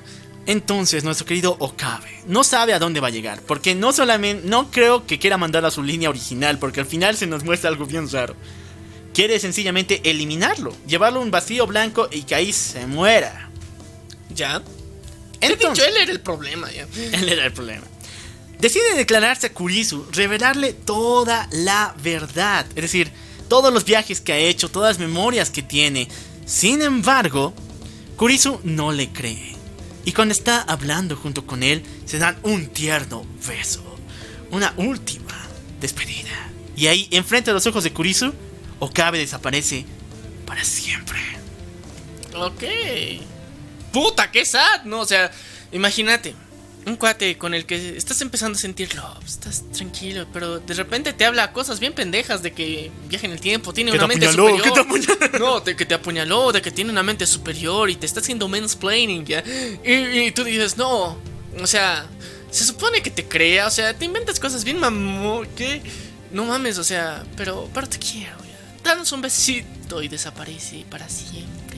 Nadie se acuerda de Okabe. ¿Quién rayos es. Okabe? Uy, no, Y ahora sí, le toca el turno de sufrir a esta chica. Ah, O sea, sí, pa- bien dado, ¿no? Sí, sí, sí, ya, para que. No solo los hombres sufren en los viajes en el tiempo, sino también las mujeres. Al fin. Kurisu, no se sabe por qué, pero hereda el poder de Okabe. Todas las historias que le contó son las que ella recuerda y lo recuerda también a él. Entonces empieza a buscar de alguna u No, otra no, no, forma. yo, yo sé cómo hizo eso. A ver, Eh, eh, o sea, eh, nues- nue- nuestro querido prota, que no me acuerdo que se llama Okabe, güey. Okabe. Okabe, ya. Nuestro querido Okabe tenía un poder de enviar, y, y él tenía ya la ciencia y la tecnología para enviar toda su conciencia hacia el pasado, hacia el presente el futuro. Y eso también se puede hacer hacia otras personas. Entonces, al intercambiar baba, saliva y los labios, se intercambiaron esa información tan importante también antes de desaparecer. No lo hizo voluntariamente, pero lo hizo al fin y al cabo. Ok, muchachos.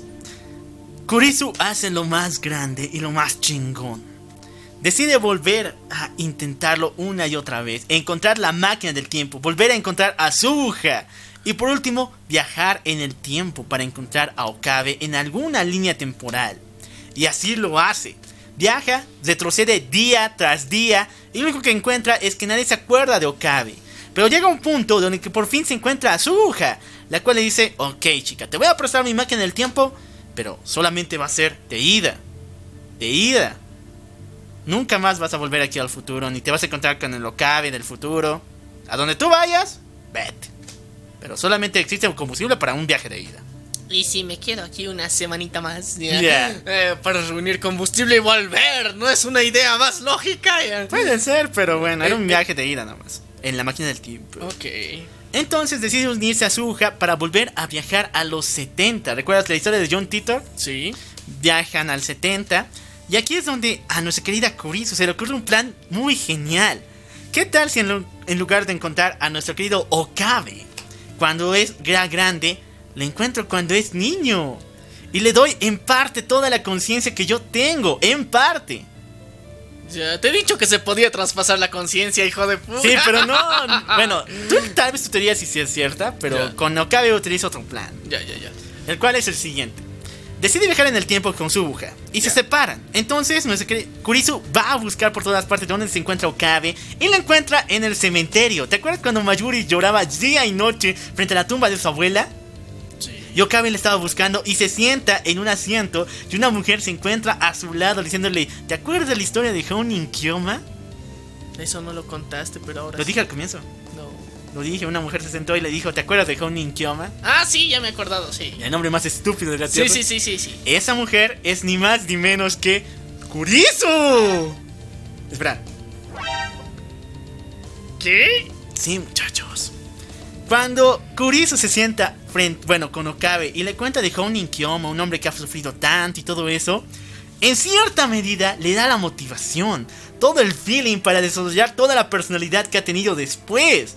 Y todo eso crea una nueva línea temporal. ¿Qué es la, la cual- origina- ¿Qué es la línea A? Sí. No mames, ya. Y así, muchachos, es como nuestra querida Kurisu salva el día y crea a su querido novio, Okabe Rintaro. Bueno, pero ya no puede verlo a partir de ahora. Tiene que ver cómo crece. O sea, no puede Intervenir eh, directamente. No puede intervenir porque de paso es ilegal y no puede intervenir en esta línea de tiempo. Y la otra se está haciendo más ruca al mismo tiempo. Entonces ve cómo Okabe sigue su vida. Pero un par de semanas después, en el pasado, le está pasando lo mismo a Kurisu. Ella ve todo blanco y el universo empieza a deshacerse de ella. Ya. Entonces, cuando todo se vuelve blanco en- ante ella y está en un espacio vacío, gira. Y la única persona que está a su lado es Okabe de grande. Ha llegado a tal punto donde se encontraba el Okabe esperándole. Y juntos se toman de la mano y deciden por fin estar juntos. No se sabe en qué universo se fueron. No se sabe si van a quedarse en ese espacio vacío por toda la eternidad o algo por el estilo. Pero de que están juntos, están juntos, ¡Qué verga! Ya. ¡Qué bonito, qué romántico! ¿Y continúa la historia o no? Ya. Sí, pero ahora ¡Ah, la puta madre! se pone más complicada la madre. ya, ya, ya. A ver. ¿Por qué? Este final fue cabrón. Sí, fue sí. increíble. Todas las teorías del espacio y tiempo fueron reveladas. todo ¿De qué tenía sentido. Todo tenía sentido, güey. Que fue el final de Mirai Nikki otra vez, ya.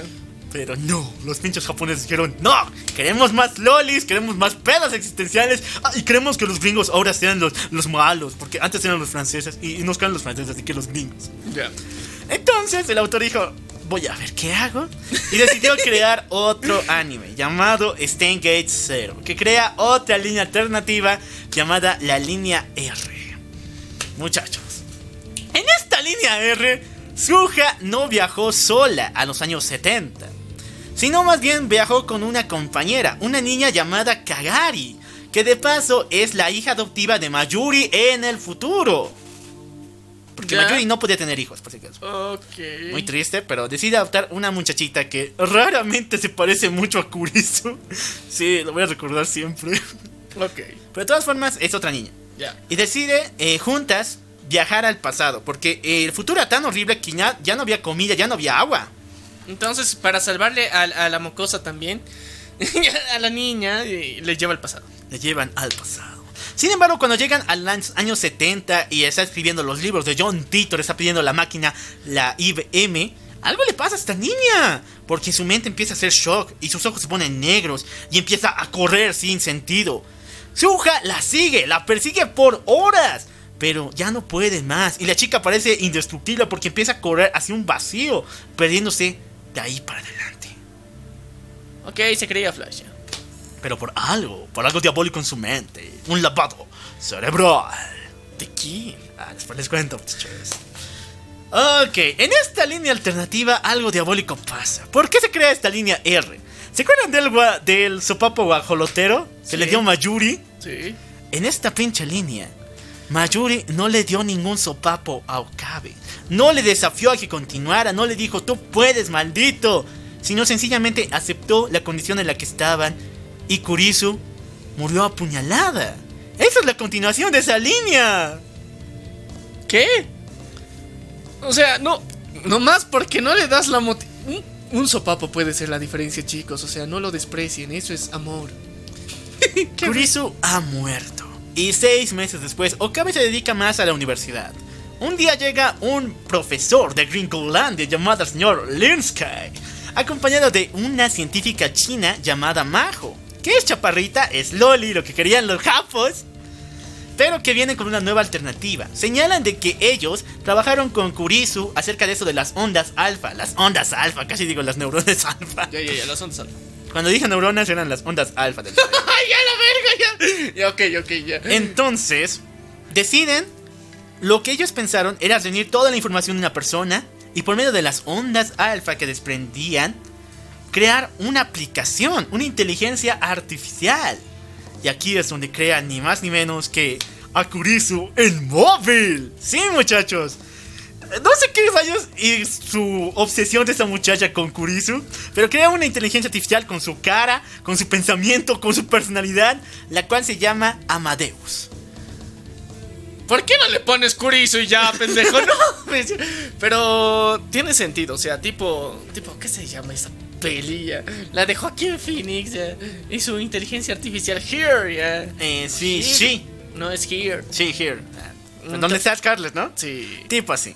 Ok, y su viaje a Japón no es por... y, es- y esa estrategia también es para vender una aplicación que sea así. No, sí, y sí salió, muchachos. ¿Ves, hijos Yo tengo de la Amadeus aquí, muchachos, hay que descargar. Tiene la, La, la actualización muy pronto ya.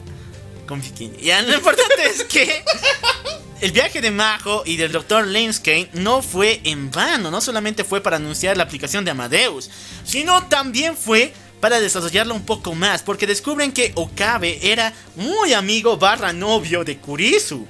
Entonces le dan la primera versión beta de Amadeus para que la llene de información de cómo era Kurisu cuando estaba viva. Oh, qué bonito. Está enferma esta madre, pero. Ya. sí, es que se está volviendo Hablar a tu novia muerta con una aplicación Inteligencia artificial. que es la memoria de tu novia muerta. Eh, eh, tengo miedo. Es que no, imagínate, pues qué puto miedo. O sea, eh, llegar a una situación en, en- en donde tienes técnicamente a esa persona, pero no es la misma persona, pero porque la extrañas vas a asumir que esta sí es esa persona. Pero no lo es. Sí, muchachos, así de feo está esa cosa. Y bueno, muchachos. Y chicos, Rukaku llega con una nueva invitada para el equipo. Oh, sí. Nuestro trapito, que sigue siendo trapito en esta Llega con una invitada que es una mujer ya de veintitantos años con enormes pechos y no sé por qué hacen énfasis en esa madre, que es Kagari. ¿Te acuerdas de la niña, no? La, la niña, la verdadera niña, la, la niña que corría. ¿Sí? La que fue con Subuja a los años 70. Sí. Llegó aquí, solamente que un poco más mayor y ahora con enormes boobies. Qué, qué, qué bien. Pero cuando llegó, dijo que estaba buscando a una mujer llamada Mayuri, que le estaba haciendo mucho recuerdo. Y cuando encuentra a Mayuri, ahí empieza los sentimientos, empieza a llorar y la abraza con todo su ser y le dice mamá por alguna extraña razón. Ya sabemos que era su mamá adoptiva en el futuro, pero raramente esas memorias se están quedando con Kagari. Ya. Algo que solamente Lokabe podía hacer. ¿Qué está pasando aquí? Cuéntamelo tú. Muchachos. Después les. Pero sí, Kagari tiene estos recuerdos y empieza a pensar que Mayuri es su mamá y la trata con mucho cariño. Sin embargo, cuando Kagari está con los muchachos, llega un grupo gringo armado, la cual la secuestra y está a punto de volver a matar a Mayuri, desgraciados hijos de su padre. ¿Por qué? Pero ahí Kagari algo le pasa. Su cuerpo reacciona por sí mismo y empieza a putearse a todo el mundo y los vence. Para eso corría. Ah, también. Su entrenamiento. ya. Los vence y cuando ve que Mayuri está muy asustada por toda la violencia que hubo, se da cuenta de que no es el momento para revelar la situación. Entonces escapa otra vez. Lo único que hace, Corre. corre. Ya. Ok, ¿qué está pasando aquí? ¿Por qué la gente que viaja en el pasado recuerda a estas madres al igual que Okabe? Okabe se da cuenta de que algo mal está pasando. ¿Por qué? Una de las amigas de Mayuri, que en la primera temporada no tiene mucha relevancia, pero aquí sí, no me acuerdo cómo se llama, empieza a tener en sus sueños recuerdos de cómo Okabe viajaba por el tiempo, de cómo Okabe sufría día y noche. O sea, todo el mundo está teniendo sus recuerdos de ellos mismos o de Okabe de otras líneas temporales. ¿Por qué? Porque el destino quiere eliminar esta pinche línea. Ah, ¿A ella o a la línea? No, a toda la línea. Todas las personas están empezando a sentir eh, mareos y ciertos desmayos cuando empiezan a tener estas revelaciones en su cabeza. Y poco a poco todas las personas en Japón y en el mundo están sufriendo demasiado. Muy, muy feo. Ok, muchachos. La situación va a empeorar. ¿Por qué razón? Okabe dice que la única forma de poder solucionar todo este problema es creando de nuevo la máquina del tiempo. Es decir, crear de nuevo el microondas super sorpresa. Pero para eso necesita toda la investigación que tenía Kurisu. La necesita a su lado. Pero no puede hacerlo porque la Amadeus todavía le falta información, le falta más gigas, le falta el tera. Entonces, Majo le cuenta de una computadora que tenía Kurisu, la cual Majo pudo robar antes de que ella se muriera, antes de la división de bienes, antes del testamento. Pero, pero, pero, ¿cómo? Ah, eh, pregunta, ¿cómo? ¿Ya robar? Bueno, se encontraba la laptop en su trabajo. Ambas, eh, Majo y Kurisu, te dije que habían trabajado juntos, Sí, sí, ¿no? sí. Entonces, la computadora aún se encontraba en su trabajo cuando ella murió. Y antes de que pudieran quitar sus cosas porque ya había fallecido, ella quitó la computadora y se la llevó. Ah, ya. Ok. Se decía robar. Sí, sí, sí, ya, pero la- las cosas que tenían aquí eran importantes, ya. Tanto así que la computadora misma se vuelve en un motor para de nuevo ser balaseado por los gringos. Sí, los soldados vuelven a aparecer y ahora se revelan de que no son cualquier soldados. Aparte de venir- de Gringolandia, son de una fuerza especial llamada Starford. O sea, sé que la bandera gringa tiene estrellas, pero no es para tanto, ya. Starford. Ya. Estos malditos fueron creados con el único motivo de poder adquirir esta computadora y todo lo referido a Kurisu, porque saben de su existencia y saben de que ella pudo bueno, crear la máquina del tiempo, así que reúnen toda la evidencia que tienen de ella. Y principalmente necesitan la computadora. Ya, ¿ahora qué va a pasar? ¿Van a revelar la computadora y van a armar al fin su máquina del tiempo? No, ¿por qué razón? Porque estos malditos, ah, bueno, disparan a todas partes. Incluyendo la computadora. No. Deciden quitarle la computadora a Majo y a Rintaro. Pero algo malo sucede aquí, muchachos. ¿Por qué razón? Mayuri está muy triste. Empieza a tener sus recuerdos bien dolorosos de cómo se muere cada noche, muchachos. ¿Se acuerdan que todo el mundo está sufriendo lo mismo? O sea, ¿cómo? ¿Cómo? O sea, eh, ¿se recuerda cómo, las veces que ha muerto? Sí, Todas las veces que ha muerto. todas las muertes. Ay, no mames. Se está acordando de todas estas madres. Así que le dice a Suja que había llegado para esos tiempos, todavía se encontraba ahí pues con la máquina del tiempo, no había desaparecido. Le dice, Suja, por favor, llévame tu máquina del tiempo. Para así evitar que Rintaro, que Okabe, no salve a Kurisu. Que sea feliz, porque yo estoy harta de verlo ahí de triste, deprimido, hablando con su celular. Ya. Entonces ya, checa, te voy a dar la chance, vamos a viajar en el tiempo y tal vez eso solucione el futuro. No. Pero justamente cuando ellas abordan la máquina del tiempo, los gringos lanzan un misil que lo hace estallar. Y ya no pueden viajar. Ya no es máquina del tiempo, güey. Entonces ellos lo tienen que crear. Están muertos. ¿Qué? Mueren pues, un, un pinche misil. Ay, no. Ya, ya, ya, ya. Mayuri ha vuelto a morir, ¿no? Otra vez, no mames, ya. Y ya, no, cuando Mayuri muere, Puede volver a morir. sí, nah, o sea, Okabe vuelve a viajar en el tiempo para salvarle siempre. Y no importa qué es lo que haga otra vez, siempre Mayuri va a morir. Ya, pero eh, eh, no mames, o sea, Mayuri por salvarlo a él, para que no sufra, trata de salvarlo, pero al, al mismo tiempo causa que sufra otra vez. Qué pendejada ya. Entregada, ¿no? Estaba escrito así. Ya, muchachos. Esto llega hasta tal punto en que la misma línea lo empuja a un punto perdido en el tiempo. ¿Y qué más que al 2036, donde el ser ya ha dominado el pinche mundo?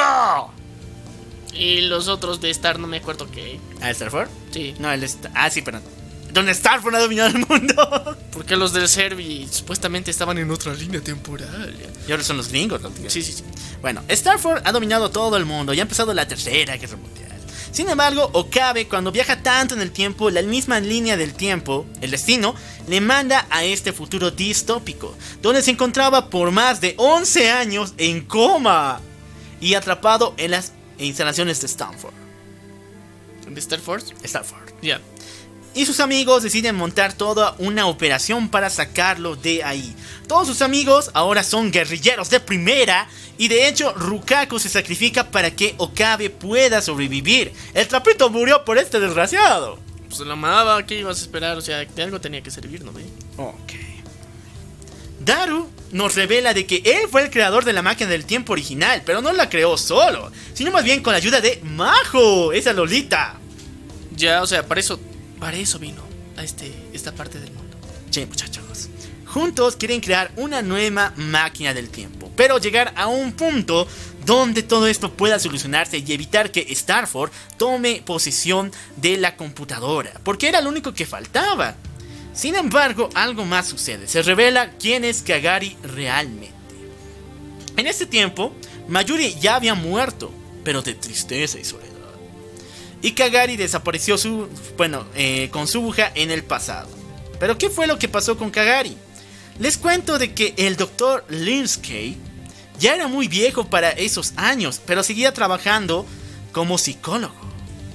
Y Kagari era una niña tan afectada que Mayuri le enviaba a sesiones junto con él.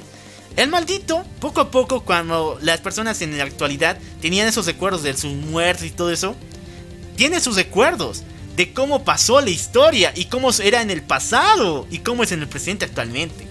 Así que decide crear un plan diabólico a este malvado doctor Linsky, que es lavarle el cerebro a Kagari para que sea su agente doble.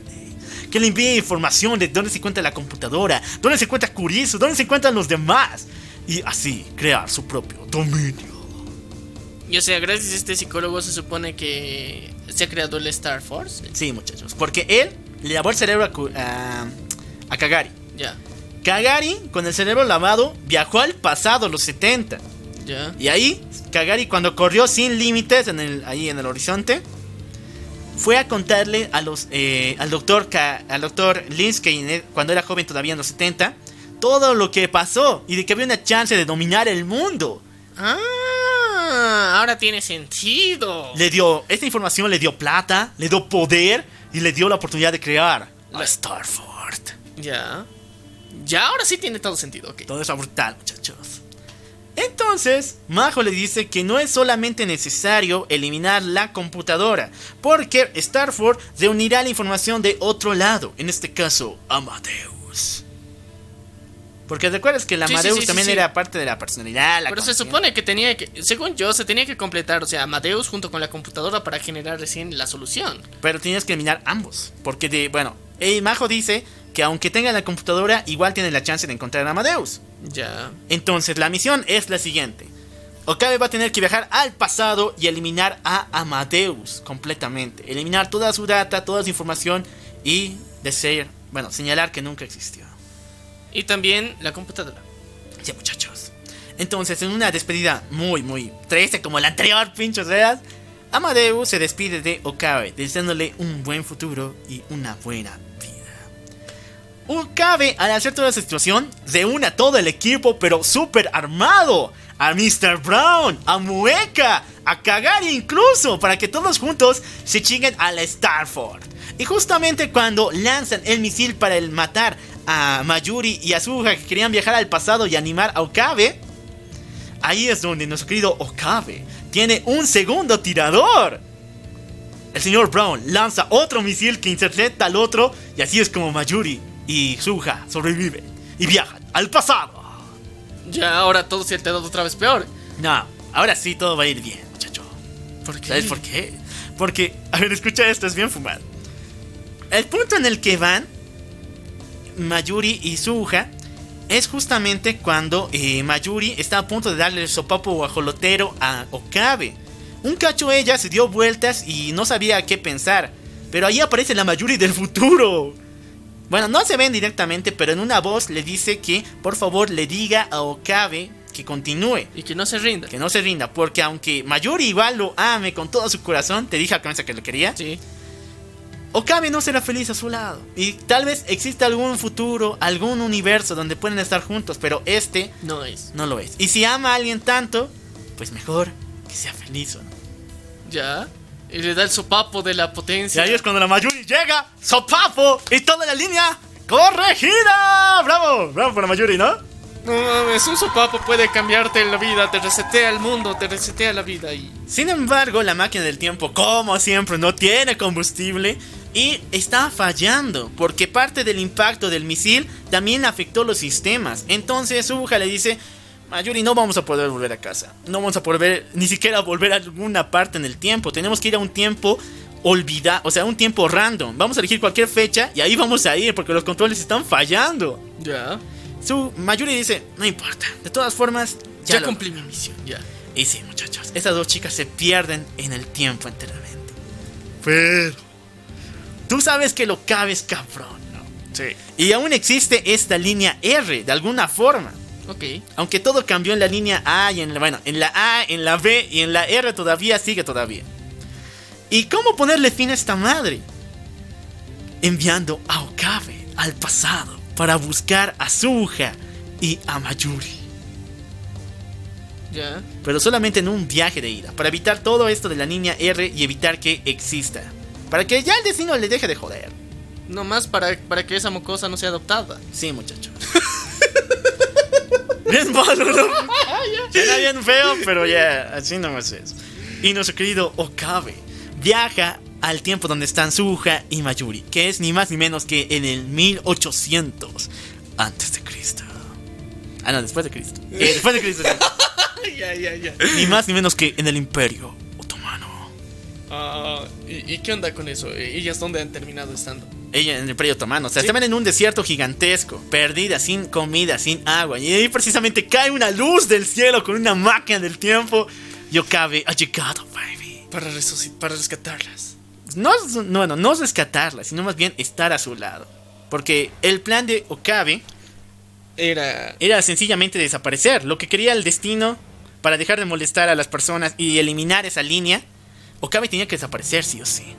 Ah, ya. Te he dicho que era el problema. Él era el problema, pero era mejor viajar en el tiempo y morirse ahí. Y bueno, el anime aquí termina. Pero el juego nos indica otra madre, que es que, no, estas chicas, bueno, era el Imperio Otomano, ¿no? Sí, sí, sí. Okabe y estas chicas se unen a la legión, bueno, a la, al dominio del sultán. Y la, le ayudan a progresar el imperio y con todo su conocimiento del futuro pueden alzarlo. Y poco a poco Okabe se vuelve en uno de los visires más grandes de la historia. Y de paso se casa con estas dos. Oye, sí, pues ahí sí podías, cabrón. ¡Uh, qué hijo de Así que puta! sí, más en la línea A tiene a su Kurisu, ¿no? Sí. En la línea R tiene a dos de paso. ¡Uh, qué rico! Brutal, ¿no? O sea, tanto sufrimiento te da waifus. Te da recompensa, cabrón. O sea, si sufres algún día, algún día, algo, algo bueno tal vez te va a pasar. Pero ¿qué pasó al final? Sin Mayuri, sin nada, Kagari todavía sigue viviendo en la línea R. Aquí poco a poco, un día, cuando los chicos están preparando chocolates, está empezando a olvidar a su mamá. Y cuando por fin sus compañeros le dicen que hay la canción típica que ella tocaba, que era... Sí. Cuando señalan eso de Mayuri, Kagari se recuerda de ella. Y con una sonrisa en los labios, Mayuri desaparece. Y ya, bueno, pues vamos a tener una adoptada en el universo de la nada. ¿eh? Sí, de la nada. Ahora sí, no. ya, ya son tres allá en la línea. tres. Sí, ya una Bendy más a la que van a cuidar, proteger. Y ya, todo este pedo ha finalizado, muchachos. Tercera guerra mundial, ser franceses, gringos. Todos, todos estaban bien culeros. Qué desgracia, qué, qué triste es la vida de estos cuatecitos al mismo tiempo. Bueno, pero tuvieron buenos vecinos, ¿no? Tuvieron buenos vecinos, pero al final, mira, todo ha terminado de que ellos serían el problema. ¿ya? Mayuri, Okabe y Kurisu. Sí, pero todos al final pudieron reunirse en el lugar correcto, en el lugar adecuado. Y chicos, danse una vuelta por los otros episodios chingones que tenemos en cualquiera de las plataformas en las que estamos: Spotify, Radio Public, Google Podcast, iBox, TuneIn y Castbox. Para escuchar las noticias también. Y bueno, yo soy el. Y yo soy Y Media, esto es. la venganza del troll. Nos vemos a la próxima.